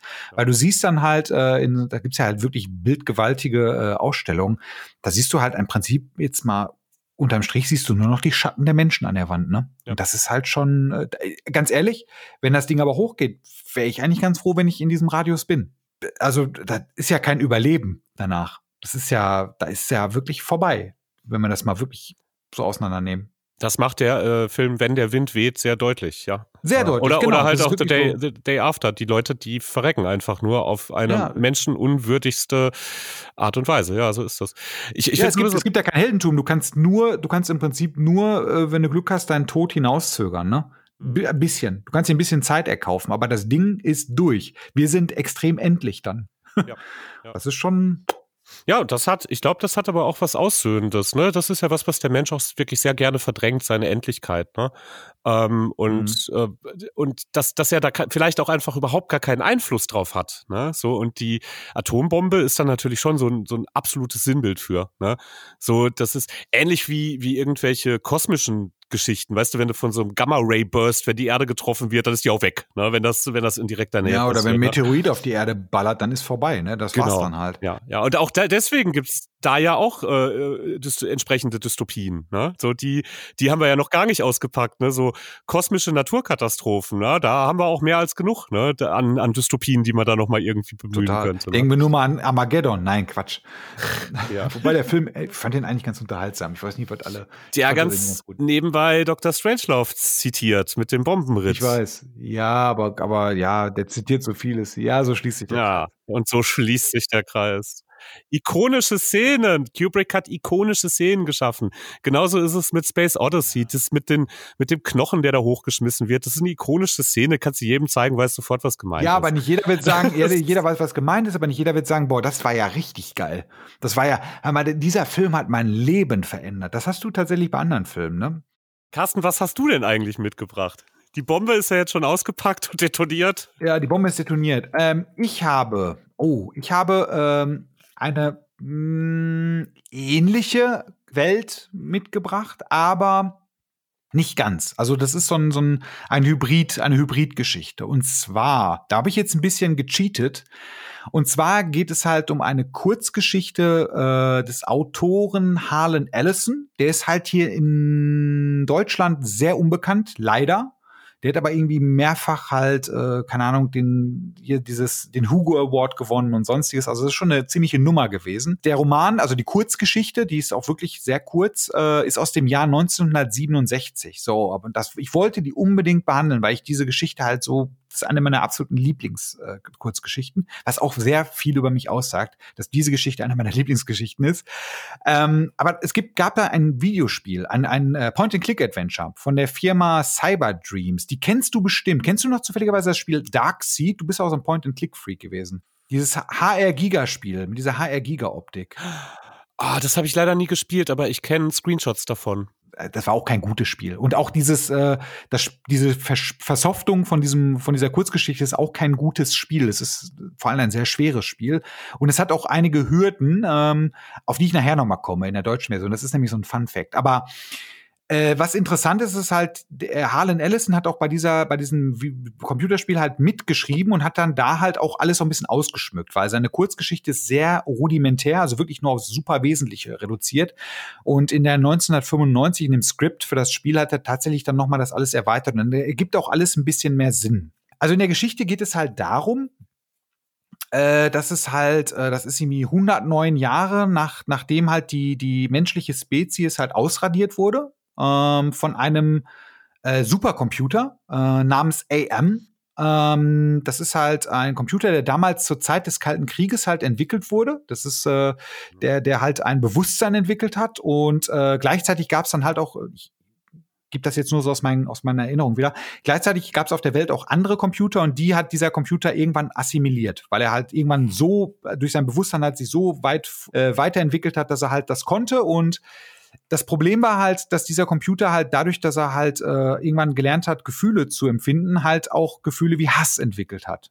Weil er halt einen Hass auf seinen Erschaffer entwickelt hat. Ne? Also man muss sich vorstellen, der Supercomputer äh, wird halt entwickelt, äh, um halt die Menschheit zu verteidigen und ähm, entwickelt halt irgendwann ein Bewusstsein, dadurch halt Gefühle und stellt dann fest, ja gut, wenn jetzt, jetzt habe ich alles ausgelöscht, jetzt bin ich ja alleine. Jetzt, was soll ich jetzt machen? Weißt du, also dadurch hat er halt diesen Hass entwickelt und der hat sich dann die fünf letzten Menschen halt genommen, also der hat sich aus den äh, verschiedenen ähm, Segmenten halt Menschen genommen und hat denen halt Unsterblichkeit gegeben, aber nur, um sie zu quälen. Also um seinen Hass an ihnen auszuleben, weil die haben etwas, was er nicht hat. Die können halt sich bewegen, die können äh, sich, die können was erfinden, die können Gefühle zeigen, die konnte er auch, aber er, er kann die, also nein, er kann die ja nicht wirklich zeigen, weil er ist eine verdammte Maschine. Und diesen Hass lebt er darin aus, indem er die halt quält. Und äh, da gibt es halt äh, mehrere Charaktere. Ähm, die sind jetzt halt in dem Buch halt nur so ein bisschen angeschnitten. Aber da wäre zum Beispiel, der, der so ein bisschen versucht, die Charaktere ins Gegenteil zu, äh, umzubauen. Also der zum Beispiel einen, da gibt es einen Charakter, der heißt Benny, der ist halt so ein, so ein, so ein Professor gewesen, so ein, so ein, so ein, so ein, so ein Gigolo, weißt du, so ein, so ein gut aussehender Mensch und den hat er halt in so einen Affen halt um, umoperiert, der halt, äh, der nur noch wahnsinnig ist, also der wirklich wahnsinnig ist. Und der hat äh, eine Figur, eine Frau, die heißt Ellen, die ist, äh, die war im, in ihrem früheren Leben war die super keusch und die hat er halt zu einer Sexbesessenen gemacht. So, also der hat wirklich halt einfach um die Leute halt äh, zu quälen mit allen. Und der Haupt, der Protagonist dieses Buchs, der hat im Prinzip keine äußerlichen ähm, Veränderungen durchmachen müssen, aber der ist paranoid geworden. Also der hat das Gefühl, dass alle ihn hassen, weil sie ihn beneiden, weil er ja halt am wenigsten umgestaltet wurde. Und äh, diese Paranoia ähm, macht ihn halt auch wahnsinnig. Da muss man jetzt halt auch ein bisschen spoilern in der Geschichte. Ähm, kurz, kurz äh, mal dazwischen gefragt, kannst du mir folgen? äh, extrem sadistischer Supercomputer quält Menschen, ja. indem er, indem er das, was so den Kern ihrer, ihrer, ihrer Persönlichkeit ausmacht, äh, einfach mal ins Gegenteil verkehrt. Und er, er, ähm, also so die, mit, mit dem, mit dem Supercomputer, der dann irgendwann so die Macht, das ist ja, das ist ja ganz viel zitiertes äh, äh Ding, ne? Das, das passiert ja ganz häufig. Aber dass der aus blankem Hass irgendwie äh, sadistisch wird, das finde ich interessant. Geil. Ja, das ist, das ist wirklich so. Also, ich meine, wenn du dich jetzt mal, versetzt du dich mal in die Lage dieses Computers, ne? Du hast halt diese, du hast halt die, du hast halt unerschöpfliche Intelligenz, aber du kannst im Prinzip nichts mehr damit machen. Weil es ist ja nichts mehr da. Und äh, das, das, äh, es ist schon irgendwie, ja, ich will jetzt nicht sagen tragisch, aber ich finde diesen, diesen Gedankengang halt irgendwie interessant. Ne? Es ist auch sehr interessant, der Name dieses AM entsteht ja halt dadurch, dass ich glaube, der hieß, ja doch, ich, habe jetzt nochmal geschaut, der hieß, eigentlich wurde er erschaffen und hieß Allied Master Computer. Mhm. Und dann wurde er halt irgendwann, äh, als er dann halt die anderen Computer übernommen hat, zu äh, wieder AM, da hat er, haben sie ihn dann halt Adaptive Manipulator genannt. Und ähm, als es wirklich, als die Kacke am Dampfen war, hieß AM halt Aggressive Menace. So, weißt du? Und er hat dann halt für sich, äh, der Computer hat für sich dann halt die, das Kürzel AM übernommen, weil das halt auch äh, der Harlan Ellison hat erklärt, weil es so ein bisschen halt auch äh, auf, auf äh, das englische I am halt ähm, zurückzuführen ist, weißt du, auf dieses Ich bin. Mhm, mhm. Und ähm, das ist halt auch sein größtes Verhängnis gewesen. Jedenfalls, um zurück in die Story zu gehen, ich muss, wie gesagt, ein bisschen spoilern, weil der Kniff kommt noch. Es wird noch besser. Ähm, jedenfalls äh, quält er halt auch die, die Leute halt einzeln, quält die als Gruppe, indem er denen halt äh, irgendwelche Hoffnungen macht, um die ihn dann halt äh, kurz vorher wegzugeben. Er äh, gibt ihnen zum Beispiel halt auch die Möglichkeit, äh, jemand entdeckt halt, dass irgendwo in einem anderen äh, Land ähm, man muss vorstellen, der, der gesamte Planet ist im Prinzip, also das ist unter der Erde und das, der, gesamte, der gesamte Untererde ist halt der Computer. Und die Leute leben im Prinzip halt auch ein bisschen in einer Simulation. Und dann, dann stellt einer fest, hey, da sind irgendwo, sind doch, ist ein Bunker mit Konserven und dann reisen die dahin, nur um festzustellen, dass die Konserven eigentlich schon längst vergammelt sind. Das hat ihnen der Computer noch nicht gesagt. Also so quält er die auch. Und ähm, jetzt muss man einmal auch kurz den Bogen spannen zu dem, zu dem Computerspiel. Im Computerspiel wurden halt diese Charaktere noch mehr ausgearbeitet. Die wurden auch teilweise verändert. Ähm, und zwar, und das ist das Interessante, es gibt einen Charakter in dem Buch, der heißt Nimdok. Über den ist eigentlich in dem Buch wenig bekannt, außer dass er so ein bisschen der Stichwortgeber ist. Und immer wenn er halt äh, mit dem von AM halt von der Gruppe getrennt wird, wieder total traumatisiert zurückkommt. Und in dem Point-and-Click-Adventure stellt man, findet man halt auch raus, wer dieser Nimdok ist. Und Nimdok ist halt, ähm, in dem Spiel spielst du, wirst du halt durch AM, AM halt gequält, indem du deine Vergangenheit immer wieder durchleben musst. Mhm. Und Nimdok ist ein Nazi-Doktor im Dritten Reich gewesen, so der, die rechte Hand von Dr. Mengele, der halt, ähm, ja, Gefangene und Juden halt verstümmelt hat oder halt äh, umoperiert hat oder sonstiges. Und das musst du halt auch in diesem Spiel nacherleben. Und da ist jetzt der Kniff, in der deutschen Version kannst du dir vorstellen, was passiert ist. Das muss irgendwie. Es gibt die Figur gar nicht. Ja, ich wollte gerade sagen, es gibt die Figur nicht. Muss ja irgendwie rausgefallen sein. Das geht ja nicht anders. Genau, der, der, der, also es wird, es wird in dem Spiel halt mit ihm geredet, aber er existiert de facto nicht. Und äh, dieser Nimdok ist halt auch wichtig, um das Spiel zu lösen. Du kannst das Spiel nicht lösen, weil dieser Nimdok halt fehlt, weil es ein Passwort gibt, was von ihm kommt. Und also das ist halt schon wieder, da stellt man das mal ganz kurz nebenbei. Die deutsche Zensur hat da wieder echt ganze Arbeit geleistet. Es ist tatsächlich faktisch unspielbar dadurch. Also es ist unspielbar. Es ja, ist ja, nicht schön. zu lösen. Einfach weil halt dieser, diese, ich meine, man muss auch wirklich mal sagen, ähm, ich habe mir das auch mal bei Schnitt, äh, Schnittberichte nochmal angeschaut. Das ist schon sehr drastisch, was da gezeigt wird. Es ist auch sehr drastisch, was man in diesem Point-and-Click-Adventure dann für Rätsel lösen muss. Du kannst es dir vorstellen vielleicht. Du kannst es dir ausmalen, ne?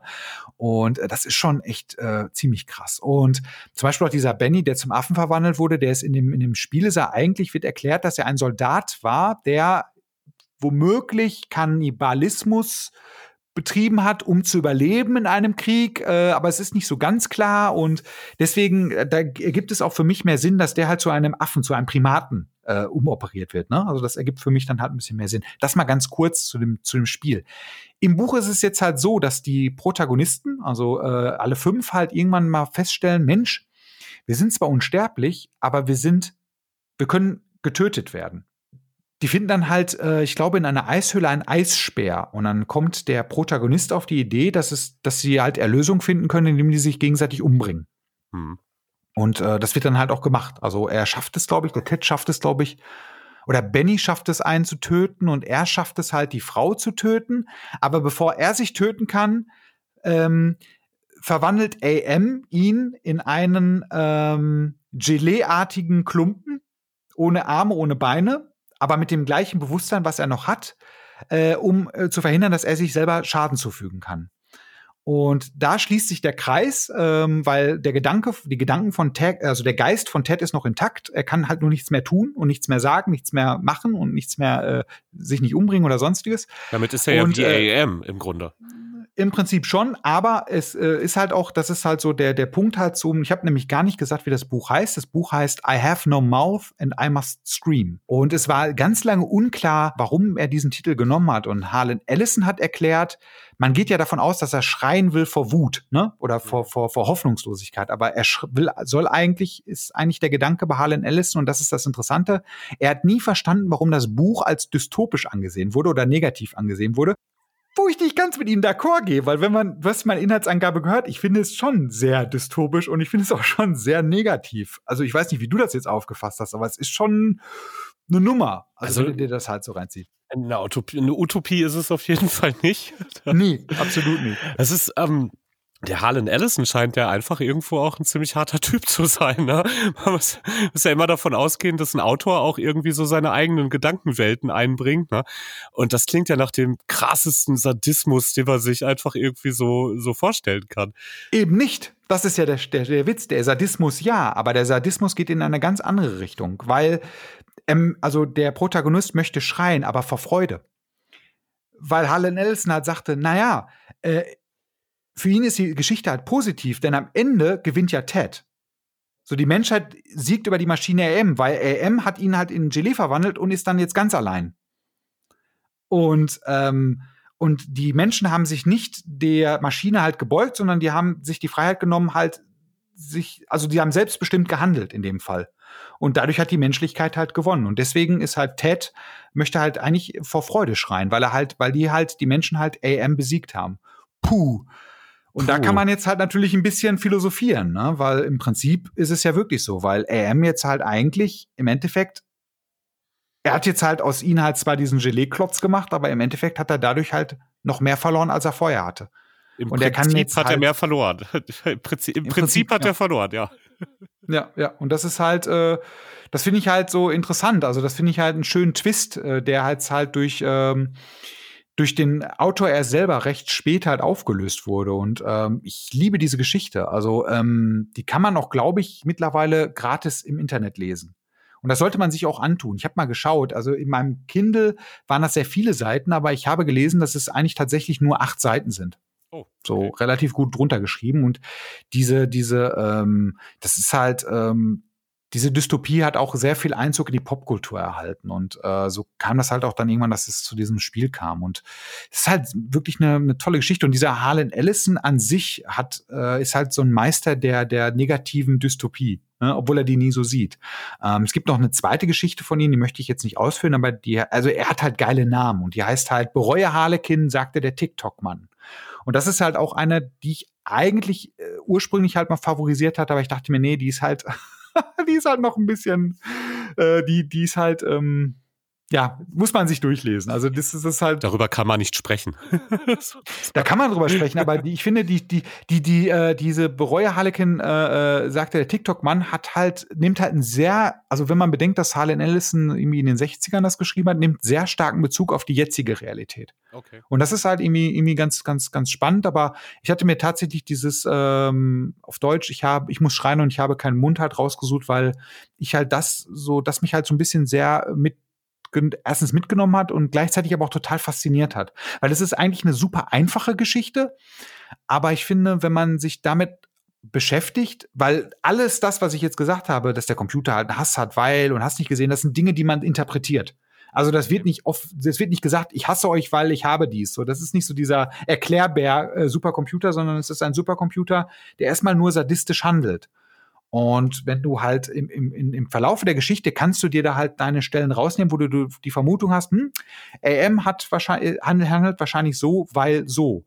Und äh, das finde ich halt sehr interessant. Und das finde ich halt auch faszinierend an dieser Dystopie, ne? weil die halt auch so ein bisschen, deswegen sagte ich, auf zwei Ebenen funktioniert. Die hat einmal dieses postapokalyptische und die hat auf der anderen Seite halt auch dieses Simulation, Mensch in der Maschine, äh, wie eine wie eine ganz bestimmte andere F Filmserie, die in den 90ern halt ihren ihren äh, Anschluss hatte, halt äh, ich finde da ähneln die sich so ein bisschen, ne? So dieses dieses Ding und äh, da finde ich, da kann man äh, würde ich jetzt ganz gerne mal du hast das Thema atomare Postapokalypse aufgenommen.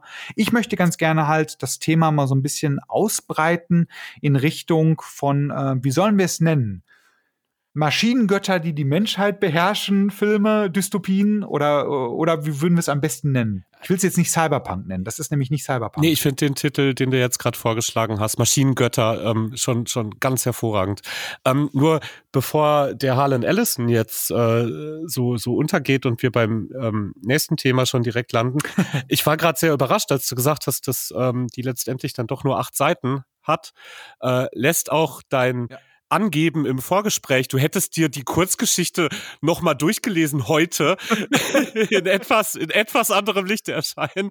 Ähm, aber ja, das, ich habe ich hab an meinem ich habe an meinem Kindle sehr groß eingestellt. Ja, ja, sehr sehr groß, sehr sehr groß. Das das mache ich, wenn ich abends so nach dem vierten Bier noch mal im Bett lesen möchte. dann mache ich auch sehr sehr groß. Dann wundere mich ich mich immer, wie viele Seiten so ein Buch doch hat. Ähm, ich finde, aber das ist für mich jetzt eine klare Empfehlung. Ähm, ich kannte den den den Autoren vorher nicht.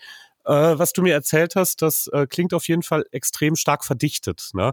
Und ähm, man, man denkt sich ja häufig so bei den Dystopien, dass das gar nicht so ein ähm, so ein sehr künstlerisches Genre ist, ne? Sondern dass das halt meistens eher so flach mit dem Vorschlaghammer und dann kommen die Atombomben oder dann stellen alle fest, sie leben nur in einer Simulation. Und ähm, so, äh, äh, das, das ist irgendwie quasi schon verdichtet, lyrisch, poetisch oder was auch immer, ne? Ähm, das denkt man sich bei Dystopien ja in der Regel eigentlich gar nicht. Klingt aber jetzt ähm, sehr so, als würde der Harlan Ellison das so machen. Ähm, mhm. Und das ist was, was ich persönlich auch einfach extremst mag. Ich mag äh, halt die Kurzgeschichten von Philip K. Dick ähm, unheimlich gerne. Ähm, und äh, da hast du auch meistens mehr Gefühl, als dass du der Handlung folgen kannst. Also mir geht's zumindest so. Ne? Ich find's immer sehr surreal, was mir da so angeboten wird. Ne? Und ähm, das, was du jetzt von I Have No Mouse and ein Eimer Scream, ja. Eimer Scream erzählt hast, da hat mein Kopf mir die ganze Zeit so, oh, yo, interessant, das klingt auf jeden Fall sehr nach Kunst, das, das möchte ich lesen und werde ich auch auf jeden Fall machen. Absolut, weil du hast auch jetzt, ähm, hatte ich ja gerade eben auch gesagt, also das ist ja, das Interessante ist halt auch, ähm, dass dieses äh, Buch halt so ein bisschen, dass da geht, da ist halt so ein bisschen Verzweiflung im Einklang mit Hoffnung. Mhm. Und das ist halt so grotesk irgendwie, ne? Also ich finde es, ich fand halt den Twist von, von dem ähm, Schriftsteller am Ende, und das, das kaufe ich ihn auch komplett ab, weil der Typ, wenn du die anderen Geschichten liest, glaubst du ihn das auch, dass er das wirklich so, dass er das wirklich so gesehen hat, so Mensch, aber eigentlich ist das doch eine Geschichte, wo die Menschen gewinnen. Ja. So, weißt du? Das ist halt in einer, in seiner verqueren Welt äh, kommt das aber auch hin. Das passt auch, wenn man da sich, ich habe mir das durchgelesen, habe mir darüber Gedanken gemacht, habe mir jetzt halt, wie gesagt, die Geschichte nochmal durchgelesen, dachte mir so, ja Mensch, er hat eigentlich nicht Unrecht. So, man, man war, man kann es halt tatsächlich auf dieser, in diese Richtung auslegen und jahrelang habe ich mir so gedacht, das, das, das ist halt eigentlich so, dass das, äh, der, der Titel des, der Geschichte bezieht sich eigentlich darauf, dass dieser Mensch halt, dass der verloren hat. Der ist jetzt der einzige Mensch und der ist dem ausgeliefert, diesem, diesem, äh, diesem, äh, diesem Computer. Aber eigentlich ist es andersrum. Der Computer ist jetzt eigentlich halt sich selbst ausgeliefert, weil er nichts mehr hat, wo er sich halt äh, dran austoben kann. Er hat nichts mehr. Er ist komplett alleine. Er hat diesen Gelee-Klump, aber er kann damit nichts mehr machen. Und ähm, das fand ich halt schon so, das hat eine gewisse, du hast das richtig gesagt, das hat eine gewisse Poesie. Ja, irgendwie. Ja, schön. Gefällt mir. Wie ein Gedicht. Eine Kurzgeschichte. Ja, also schon ein, genau. Es ist, äh, ist tatsächlich so. Und äh, da muss ich auch sagen, durch, durch ähm, kurzer Exkurs durch Harlan Ellison oder durch diese Geschichte habe ich auch so ein bisschen Kurzgeschichten, was du auch sagtest jetzt, die Philip K. Dick Kurzgeschichten und so, die habe ich wirklich lieben gelernt, weil das ist schon eine Kunst, muss man sagen, das mal hinzukriegen, ne? Überhaupt diese, diese Anthologien, ne? Du wirst so kurz in eine merkwürdige Welt reingelassen, die eigentlich mehr auf irgendeinem philosophischen Gedankenexperiment basiert. Das, das sind auch so die Sachen, die ich so an solchen Geschichten wie, äh, kennst du noch Outer Limits? Ja klar, oder? Das ja, natürlich. Sicher. Musste ich auch sofort dran denken, ne? Das hätte auch, das hätte auch eine Outer Limits Folge sein können mit dem Gelee-Klumpen am Ende, ne? Du willst, du willst lachen. Ähm, der Harlan Ellison hat, glaube ich, Drehbücher für Star Trek und für Twilight Zone geschrieben. Ach. Also das kommt hin. Das kommt hin. Also ne, Twilight Zone hat ja auch immer so ein bisschen groteske äh, Geschichten gehabt. Und äh, Outer Limits ist ja im Prinzip, glaube ich, nur, in Anführungszeichen, nur so eine Art Remake von Twilight Zone, so, wenn ich jetzt nicht richtig falsch liege. Ähm, aber äh, das ist tatsächlich, also der hat da wirklich so ein, zwei Stories halt äh, beigesteuert. Ich weiß jetzt nicht mehr welche. Ich glaube sogar äh, natürlich die coolen. Und bei Star Trek weiß ich es jetzt gar nicht. Ich will mich jetzt nicht festlegen, aber es gab doch mal eine Folge mit Nazis, oder? Die in Deutschland nicht gelaufen ist bei der Classic äh, äh Star Trek Geschichte. Oh, da bin ich nicht fit genug, um sowas beantworten. Wenn sie in Deutschland nicht lief, dann werde ich es nicht wissen. Ich bin kein äh, ja. Trekkie. Ich mag die Serien sehr gern. Ich gucke die auch häufiger, aber ein Trekkie bin ich nicht. Das wollte ich jetzt nur noch mal hören. Ich wollte noch mal, ich wollte dich noch mal taunten, dass du das noch mal sagst. Nein, ich glaube, um mich, um mich auch für die Zuhörer reinzuwaschen, ne, dass die nicht denken, die wird so tracky sitzen. Ja, und die hast du die Absolution jetzt erteilt bekommen vor, vor der Community ja, und vor deinem Bruder. ich habe jetzt sogar hier den, die, die, Bewegung gemacht, so eine Scheiße. Nein, aber ähm, es, es gibt es. Ich hab's, ich hab's gespürt. Ich wollte es gerade sagen. Es, gibt eine, ich, ich bin mir nicht sicher. Ich, das kann auch sein, dass ich jetzt hart daneben liege. Aber äh, Harlan Ellison hat, glaube ich, die Geschichte geschrieben. Die gibt es halt bei Classic Star Trek. Da landen die auf einem Planeten, der von Nazis beherrscht ist. Also es gibt halt eine Kultur, das sind halt Nazis. So. Das sind jetzt nicht hm. unsere Nazis, sind nicht sein, unsere ja. Nazis, sondern sind andere Nazis, aber und ich, wenn ich jetzt drüber nachdenke, könnte das sogar passen. Also der hat auf jeden Fall sehr äh, interessante ähm, Episoden geschrieben. Aber da möchte ich jetzt, dass da wenn das jetzt falsch liegt, schneide ich es einfach raus und dann haben wir halt trotzdem recht. Ich finde ja, wenn wir jetzt gerade von Outer Limits gesprochen haben oder generell von so von so anthologischen Serien wie jetzt auch äh, jüngst sowas wie Electric Dreams, die ja glaube ich komplett auf Philip K. Dick äh, Kurzgeschichten basieren oder ähm, Black Mirror finde ich auch sehr sehr vergleichbar. Ähm, was ich daran wirklich toll finde, ist ähm, die hinterlassen mich irgendwie immer mit einer neuen Erfahrung. Also das ist für mich sowieso so auch mein persönlicher individueller Kunstbegriff bedeutet, ich gucke mir irgendwas an, sei es ja oder hör mir irgendwas an, ähm, sei es jetzt irgendwie ein tolles Gemälde oder oder einen schönen Film oder oder einen äh, inspirierenden Podcast und ich gehe da als jemand raus, der nicht derselbe ist, äh, der da reingegangen ist. Ne? Also es, es ist nicht nur Kunst hat für mich einfach so in der Definition, äh, es, es geht nicht nur darum, ähm, ja, keine Ahnung, das eigene äh, Denken ähm, abzubilden, sondern es gibt einem einen neuen Aspekt irgendwo mhm. mit rein. Und ähm, was du mir da gerade von dem von dem äh, Harlan Ellison erzählt hast, ähm, macht mich in, aus der Perspektive heraus einfach wahnsinnig neugierig, weil ich, ich finde das geil, mich in so ähm, groteske oder surreale, abstruse oder auch einfach nur weitergedachte Welten zu begeben, ne? Äh, wo dann irgendwo so mittendrin so diese der, der Twist kommt oder die Gehirnexplosion, weißt du, wo du so denkst, ah, yo, und du einfach nicht mehr derselbe bist danach, mhm. ne? Und ich denke, da werden wir bei uns im Podcast mit Sicherheit noch eine ganze Menge an tollen Beispielen für finden, wo wir beide, wir blicken ja auch zurück, einfach sagen können, ey, ich habe den Film gesehen, danach war ich nicht mehr derselbe. Ich war wer anders. Ne? Und dir, und dir ging's so mit der. Total. Hm? Das, das ging mir total so. Also ich, das hat mich halt, äh, also ich bin ja durch das Point-and-Click-Adventure erst drauf gekommen, ne? Und das hat mich dann abgeholt, weil dann, dann, dann will man auch mehr wissen. Und da war ich jetzt auch schon in einem Alter, wo man sich damit auch ein bisschen auseinandersetzen kann. Da war, müsste ich so 17, da, äh, da ist das ja auch ganz anders. Ich habe jetzt übrigens nochmal recherchiert und zwar ist nicht die Nazi-Episode von Harlan Ellison, sondern ey, der Mann hat wirklich gute Titel gehabt. Achtung, der hat die Folge The City on the Edge of Forever geschrieben. Ist das nicht ein schöner Titel für, für, für eine Folge? Wunderschön. Und da, das ist äh, tatsächlich ähm, auch von Fans offiziell benannt die beste Star Trek Raumschiff Enterprise Original Series Geschichte, die jemals geschrieben wurde. Und wenn du dir mal die oh. Inhaltsangabe durchliest, verstehst du auch warum, weil es ist wieder, ah, das geht wieder runter wie Öl. Es ist wunderschön. Aber das möchte ich jetzt ungern, weil das ist, das ist zwar auch eine Dystopie, aber ähm, das, da, da wollen wir jetzt dieses Fass wollen wir nicht aufmachen. Also da hat er wirklich tatsächlich äh, die Episode geschrieben. Da kann ich mir, glaube ich, noch dran erinnern.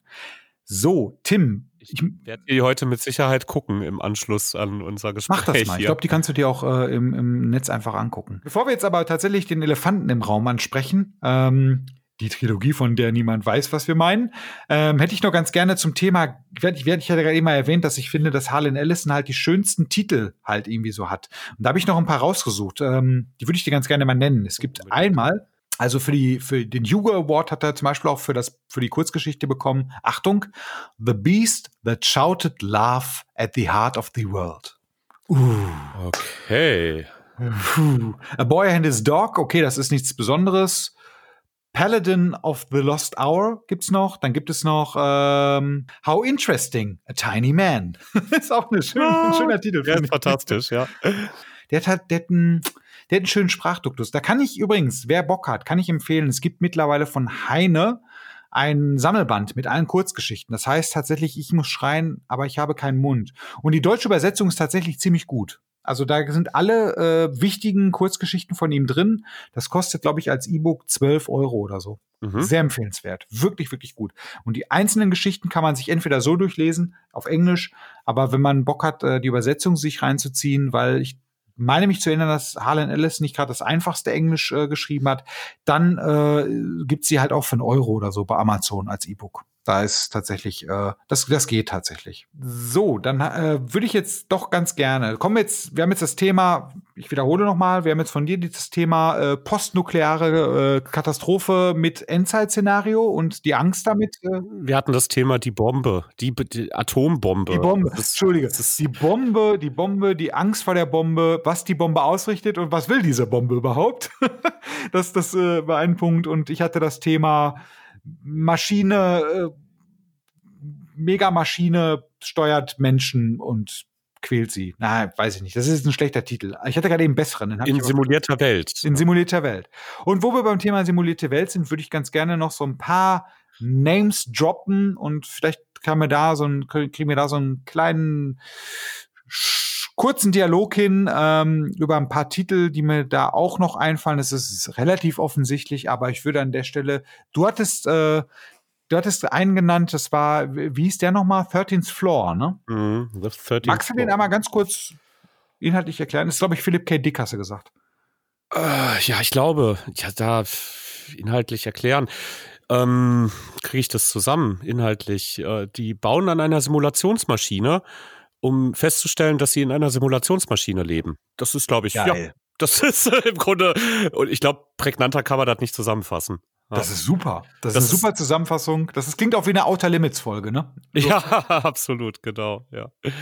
Ja. Es ist ja diese, diese simulierten Welten, ähm, das ist ja schon ein heftiges Thema und auch eins, äh, das so für die, für die, für die Welt der, für die Geschichte der Philosophie total relevant und, und wichtig ist.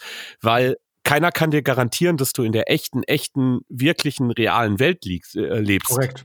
Es ähm, könnte auch einfach so sein.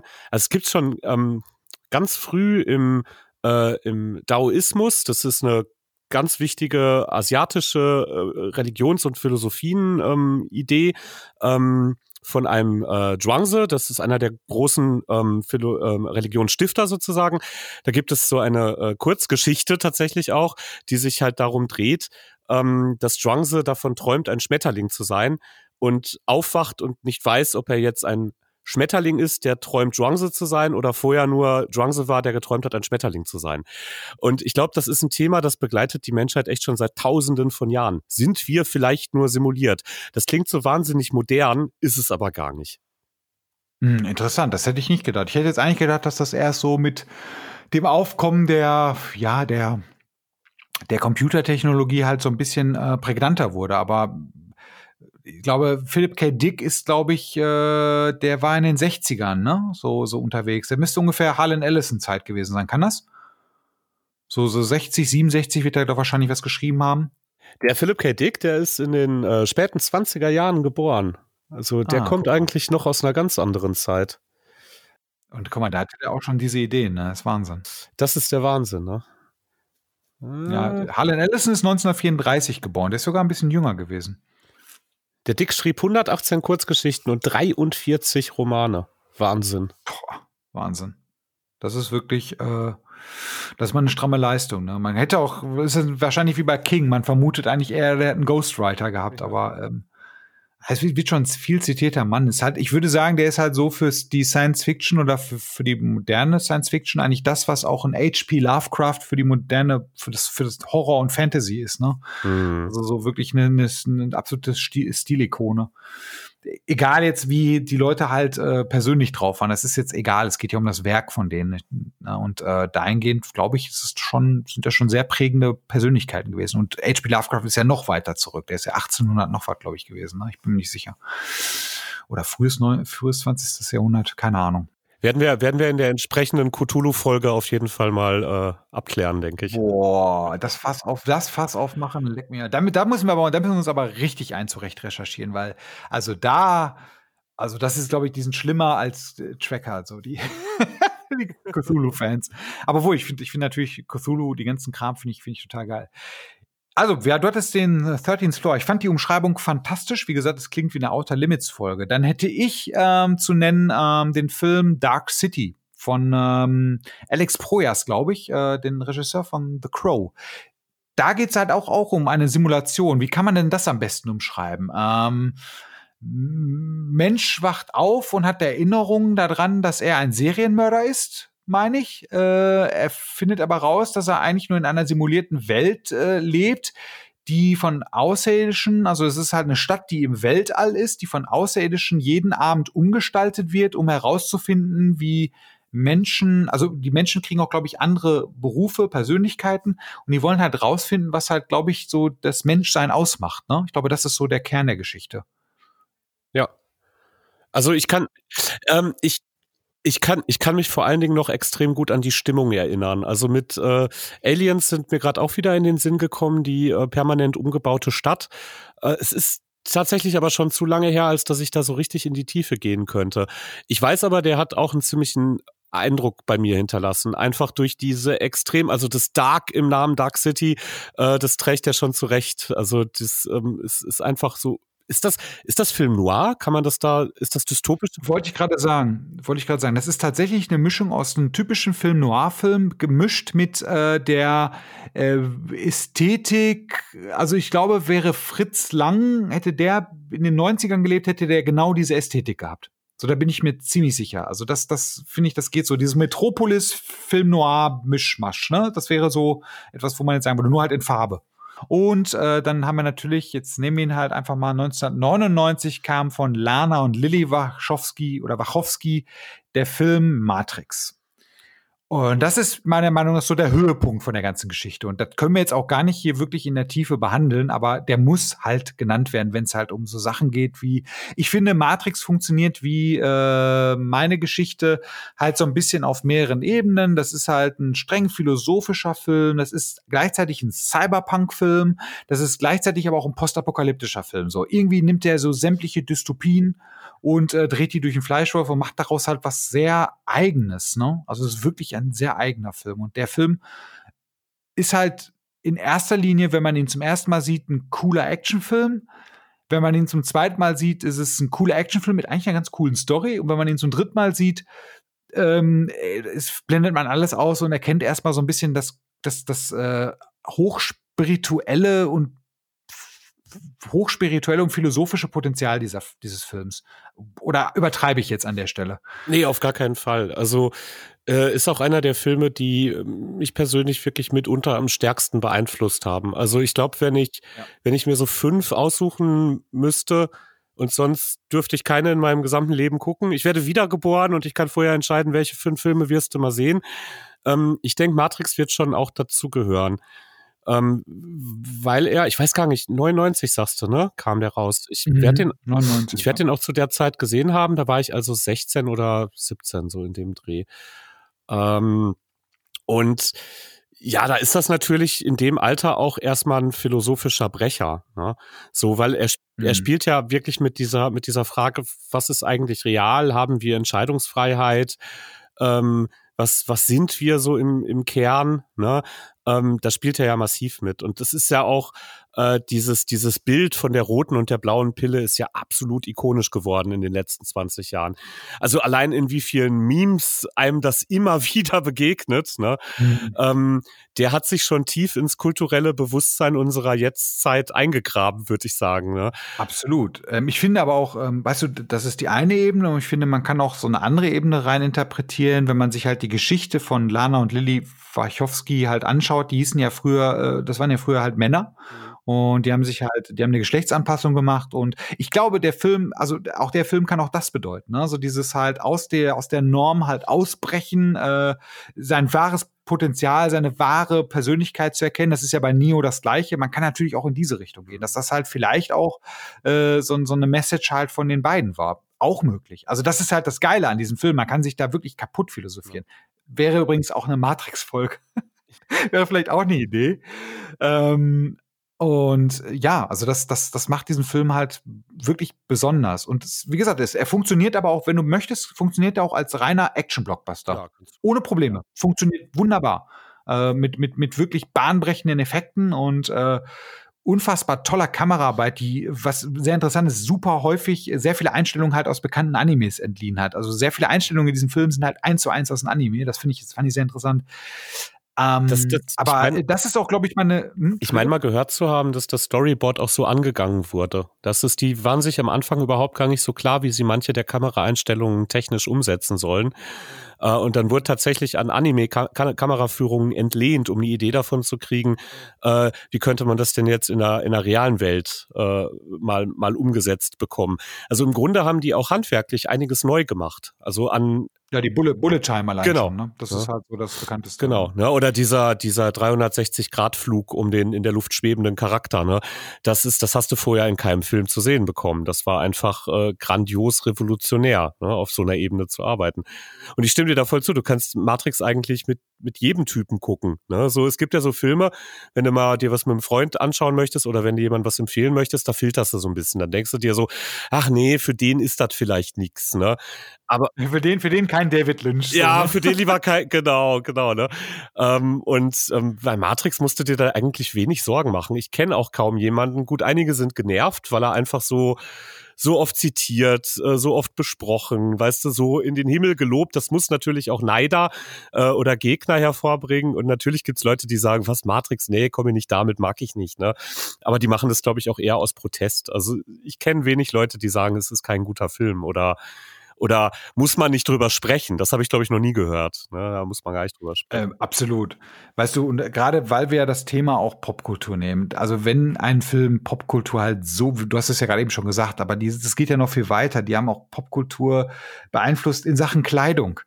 So, weißt du, selbst, selbst die ganze, diese ganze, dieser ganze Matrix, dieser Style und so, der hat sich ja halt auch so ein bisschen in die Popkultur halt so reingeschoben. Die Musik, der Soundtrack, der war fantastisch. Also wenn du überlegst, so, was da für was das für ein fantastischer Soundtrack ist. Und diese ganze diese ganze Optik, diese ganze Stil, wie häufig wird, wird halt diese, dieser, dieser, dieser Sprung von Trinity halt, wurde der persifliert und übernommen, so dieser Sprung, ne, wo sie dann halt 360 Grad um sie herumdreht. Das hast du insofern, ja. hast sogar einen Shrek gesehen. Ja, genau. Ja. Und, äh, ja, und, also das, das ist halt so, der Film hat so einen gigantischen Einfluss auf die nachfolgende Popkultur, Welt der Popkultur gehabt, aber ich finde, der hat auch noch sehr starken Einfluss. Er ist immer noch ein 90er-Film, mhm. so trotz alledem. Es ist ein Kind der 90er, dieser Film. Das merkt man den halt auch jederzeit an. Nur wenn du ihn guckst, also in, wenn man den in den damaligen äh, Kontext gesehen hat, es war halt noch in den 90er, war das ein Film, das hast du einfach nicht gesehen vorher. Das ist, ich glaube, ein ähnliches Gefühl hatte man bei Jurassic Park. Das gab es einfach nicht vorher in diesem, in diese, auf diesem Level.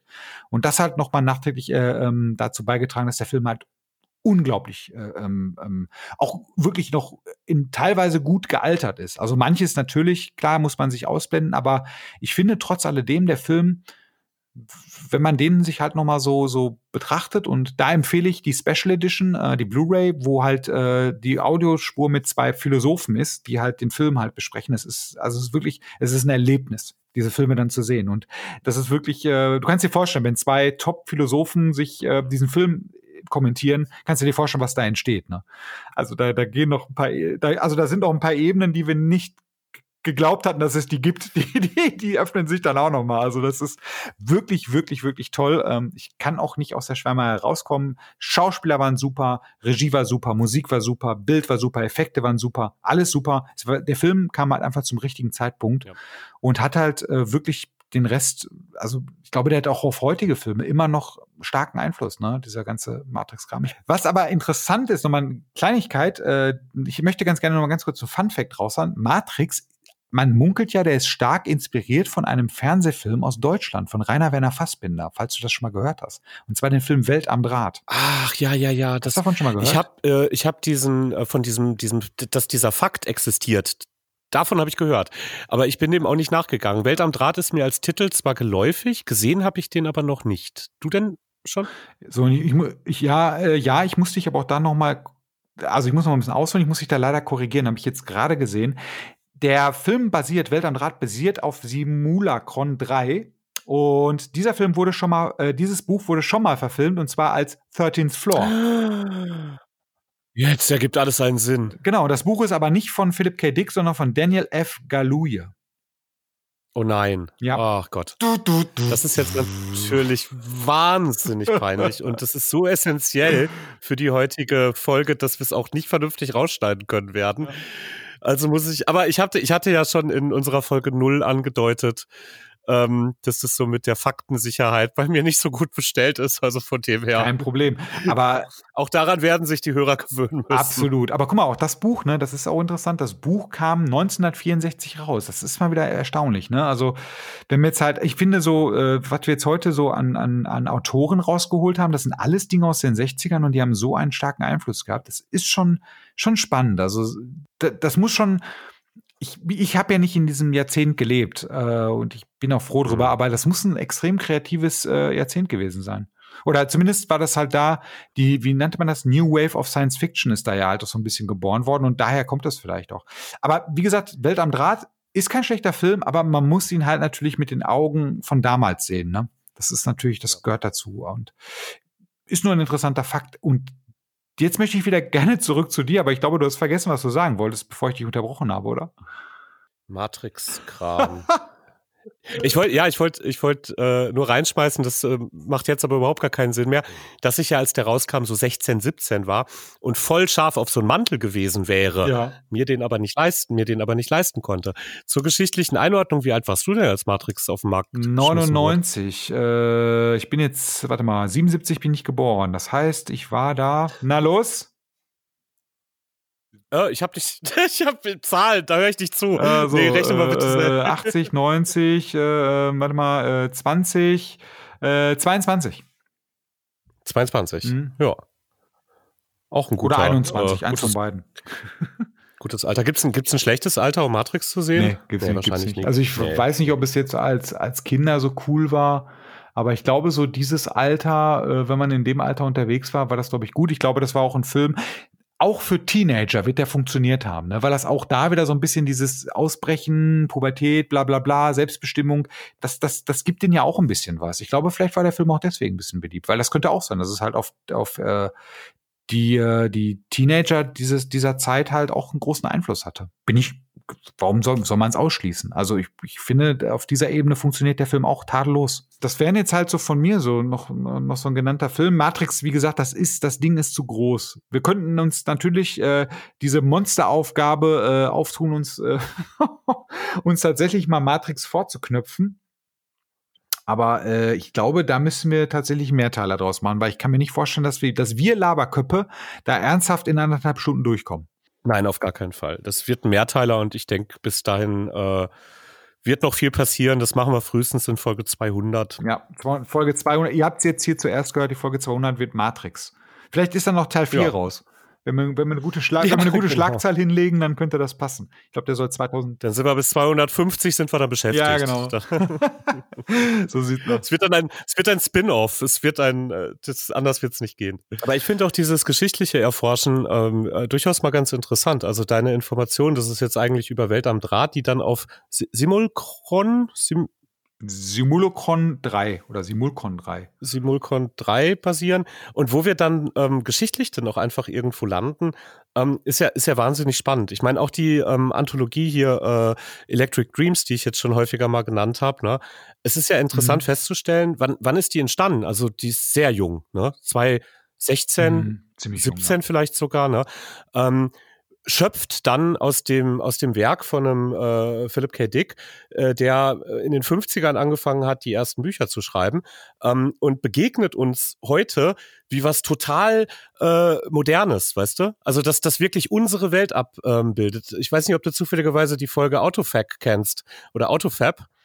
Ähm, Mm, hilf mir mal. Musst du dir vorstellen, äh, wie so ein äh, großer äh, Online-Versanddienstleister, der dank KI durchgedreht ist und nichts anderes macht, als die ganze Welt in Waren umzuproduzieren und die auszuliefern. Das ist, das ist so, das ist so im Großen und Ganzen das Thema, ne? Und man fühlt sich halt sehr erinnert an, ähm, naja, vollkommen entfesselten Kapitalismus, ähm, der, der ja so in bestimmten Auswirkungen auch äh, zur Jetztzeit relativ greifbar ist. Ne? Ähm, fand ich, ist auf jeden Fall eine Empfehlung von mir, ähm, weil da kannst du dir nicht mehr vorstellen, wie kann jemand 1955 diese Weitsicht, diese quasi prophetische Weitsicht gehabt äh, haben, äh, sowas zu, zu schreiben. Weißt du? Das geht, das geht nicht mit rechten Dingen zu. Manchmal hat man ja eh den Eindruck, ähm, ich habe einen schönen Artikel heute gelesen, ähm, ist die, die Seite existiert. Vielleicht gerade im Moment nur nicht oder generell nicht mehr. Ähm, es gab mal einen Dystopie-Tracker. Äh, es ist ein Internetprojekt, äh, das sich zur Aufgabe gemacht hat, ähm, festzustellen, welche dystopischen Szenarien bereits eingetreten sind. Ist natürlich wahrscheinlich mhm. auch höchst subjektiv. Hätte ich aber mal sehr interessant gefunden. Die Seite war leider nicht erreichbar, da habe ich mich sehr geärgert. Ähm, der äh, Grundtenor in dem Artikel war, es sind doch viel mehr, als man denkt. Und das, äh, ja, ich weiß nicht, das finde ich schon, das finde ich schon spannend. Ich finde ja, ich finde es ja auch interessant, ähm, zum Beispiel an der Hand der Serie Black Mirror, ne? Da, bei Black Mirror, Black Mirror erkennt man jetzt, äh, die ist jetzt halt von 2000, die ist jetzt auch noch nicht so alt, 2011 ist die. Und ähm, mittlerweile nimmt die, überholt die Dystopie, die die, die echte Dystopie überholt die Folgen, also die, die Folgendystopie, mhm. ne, teilweise. Also wenn es jetzt halt um dieses Social äh, Rating geht und so, das, da, da wird die jetzige, die Realität überholt die Dystopie, die in Black Mirror gezeigt wird. Und das finde ich schon echt faszinierend, dass wir da halt auch noch diese Schippe draufgelegt haben. Black Mirror ist übrigens auch eine der fantastischen Serien. Es sind nicht alle Folgen wirklich gut, aber vieles ist halt tatsächlich echt richtig, richtig stark. Das ist, genau, da bin ich ganz bei dir. Also bei manchen Folgen dachte ich auch, boah, Wahnsinn, so gut. So unglaublich ja, gut. Ja, ja. Und andere ja gut, kann man sich, kann man sich nichtsdestotrotz äh, ganz gut anschauen.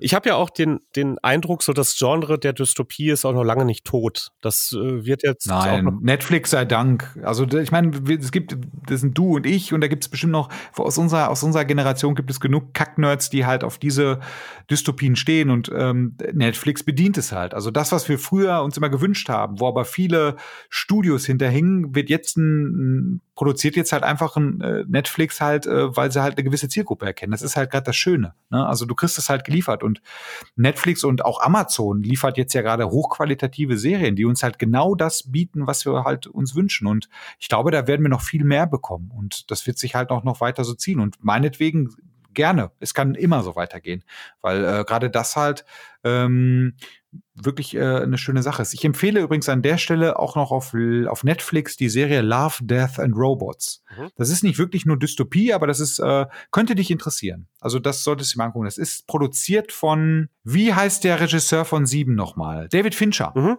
Genau, das ist produziert von David Fincher und das ist halt auch eine Anthologieserie, die ist halt, äh, es geht halt um, äh, sind halt 3D-animierte Filme, wirklich auf einem, teilweise auf einem Produktionsniveau, wo du also wo ich nur den Hut vorziehen kann aus rein künstlerischer Sicht, aber die haben halt auch sehr interessante dystopische Ansicht, die sie halt dann so ein bisschen verfilmt haben. Und diese Serie ist wirklich, das ist wirklich ein ganz richtig ein starkes, hartes Brett. Das solltest du dir mal angucken. Gefällt dir bestimmt. Ja, mit, 100 Prozent. Klingt schon so, ja, mit Sicherheit.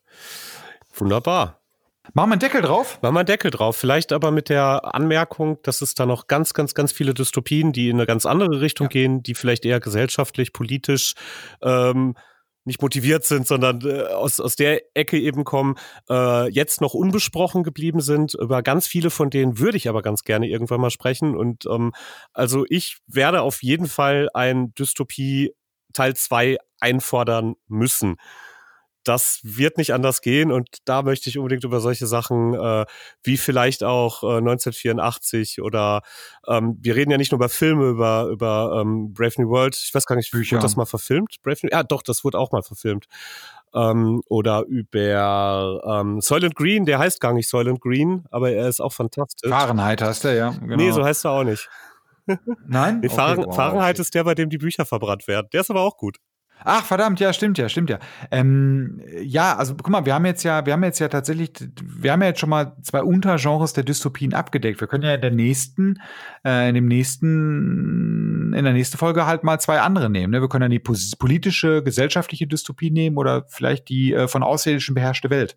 Können wir auch mal nehmen. Also das ist halt auch interessant, ne? dass wir da halt in diese Richtung gehen oder eine wirtschaftliche Dystopie. Oh ja, das. Solange wir halt, solange wir halt nicht Blade Runner nennen, ist alles in Ordnung. Genannt, genannt ähm, hast du ihn ja jetzt schon, aber. Ja, das ist richtig. ich habe ihn schon mehrmals damit genannt. Reicht es, damit reicht es auch einfach. Das ist, das ja. ist okay. Schade eigentlich, weil Philip K. Dick, ne, so, man hätte auch mehr rausmachen können. Das Interessante ist, wenn du das Buch liest, äh, du siehst überhaupt gar keine Korrelation mehr zwischen dem Buch und der Verfilmung. Das ist einfach so weit auseinander. Da hat das eine mit dem anderen nichts zu tun. Und der Roman ist richtig gut. Den kann man sich gut mal reinfahren. Blade Runner lebt, das ist halt ein Film, der in Erinnerung nur lebt von drei Einstellungen, die man geil fand. Und äh, deswegen denken halt auch viele, dass der ganze Film war geil. Aber nein. Das, der ist nicht geil. Der wurde halt auch noch kaputt geschnitten und dann nochmal ein Director's Cut und hier ein Director's Cut. Es ist halt einfach, nee, und äh, ich finde auch, dass ein äh, ganz guter Rant, dass ein Harrison Ford auch wieder gelangweilt wie eh und jeder spielt und der Einzige, der den Film rausreißt, Rutger Hauer ist. Mal wieder. So, das ist jetzt meine Meinung. Rutger Hauer ist eh mein Man. Für den habe ich auch noch bei Wobei Postapokalypse könnten wir uns übrigens auch überleben. Ich glaube, Postapokalypse und äh, gesellschaftliche Dystopie, das wäre doch ein zwei Themen, die echt cool wären. Werden wir machen, auf jeden ja, Fall. Das wäre super. Weil dann kann ich nochmal Rutger Hauer reinbringen. Da freue ich mich drüber. Und du kannst halt deine, deine, deine Schwurbelsachen raushauen, 1984 und so. Also, wovor ich jetzt schon Angst habe. Aber gut.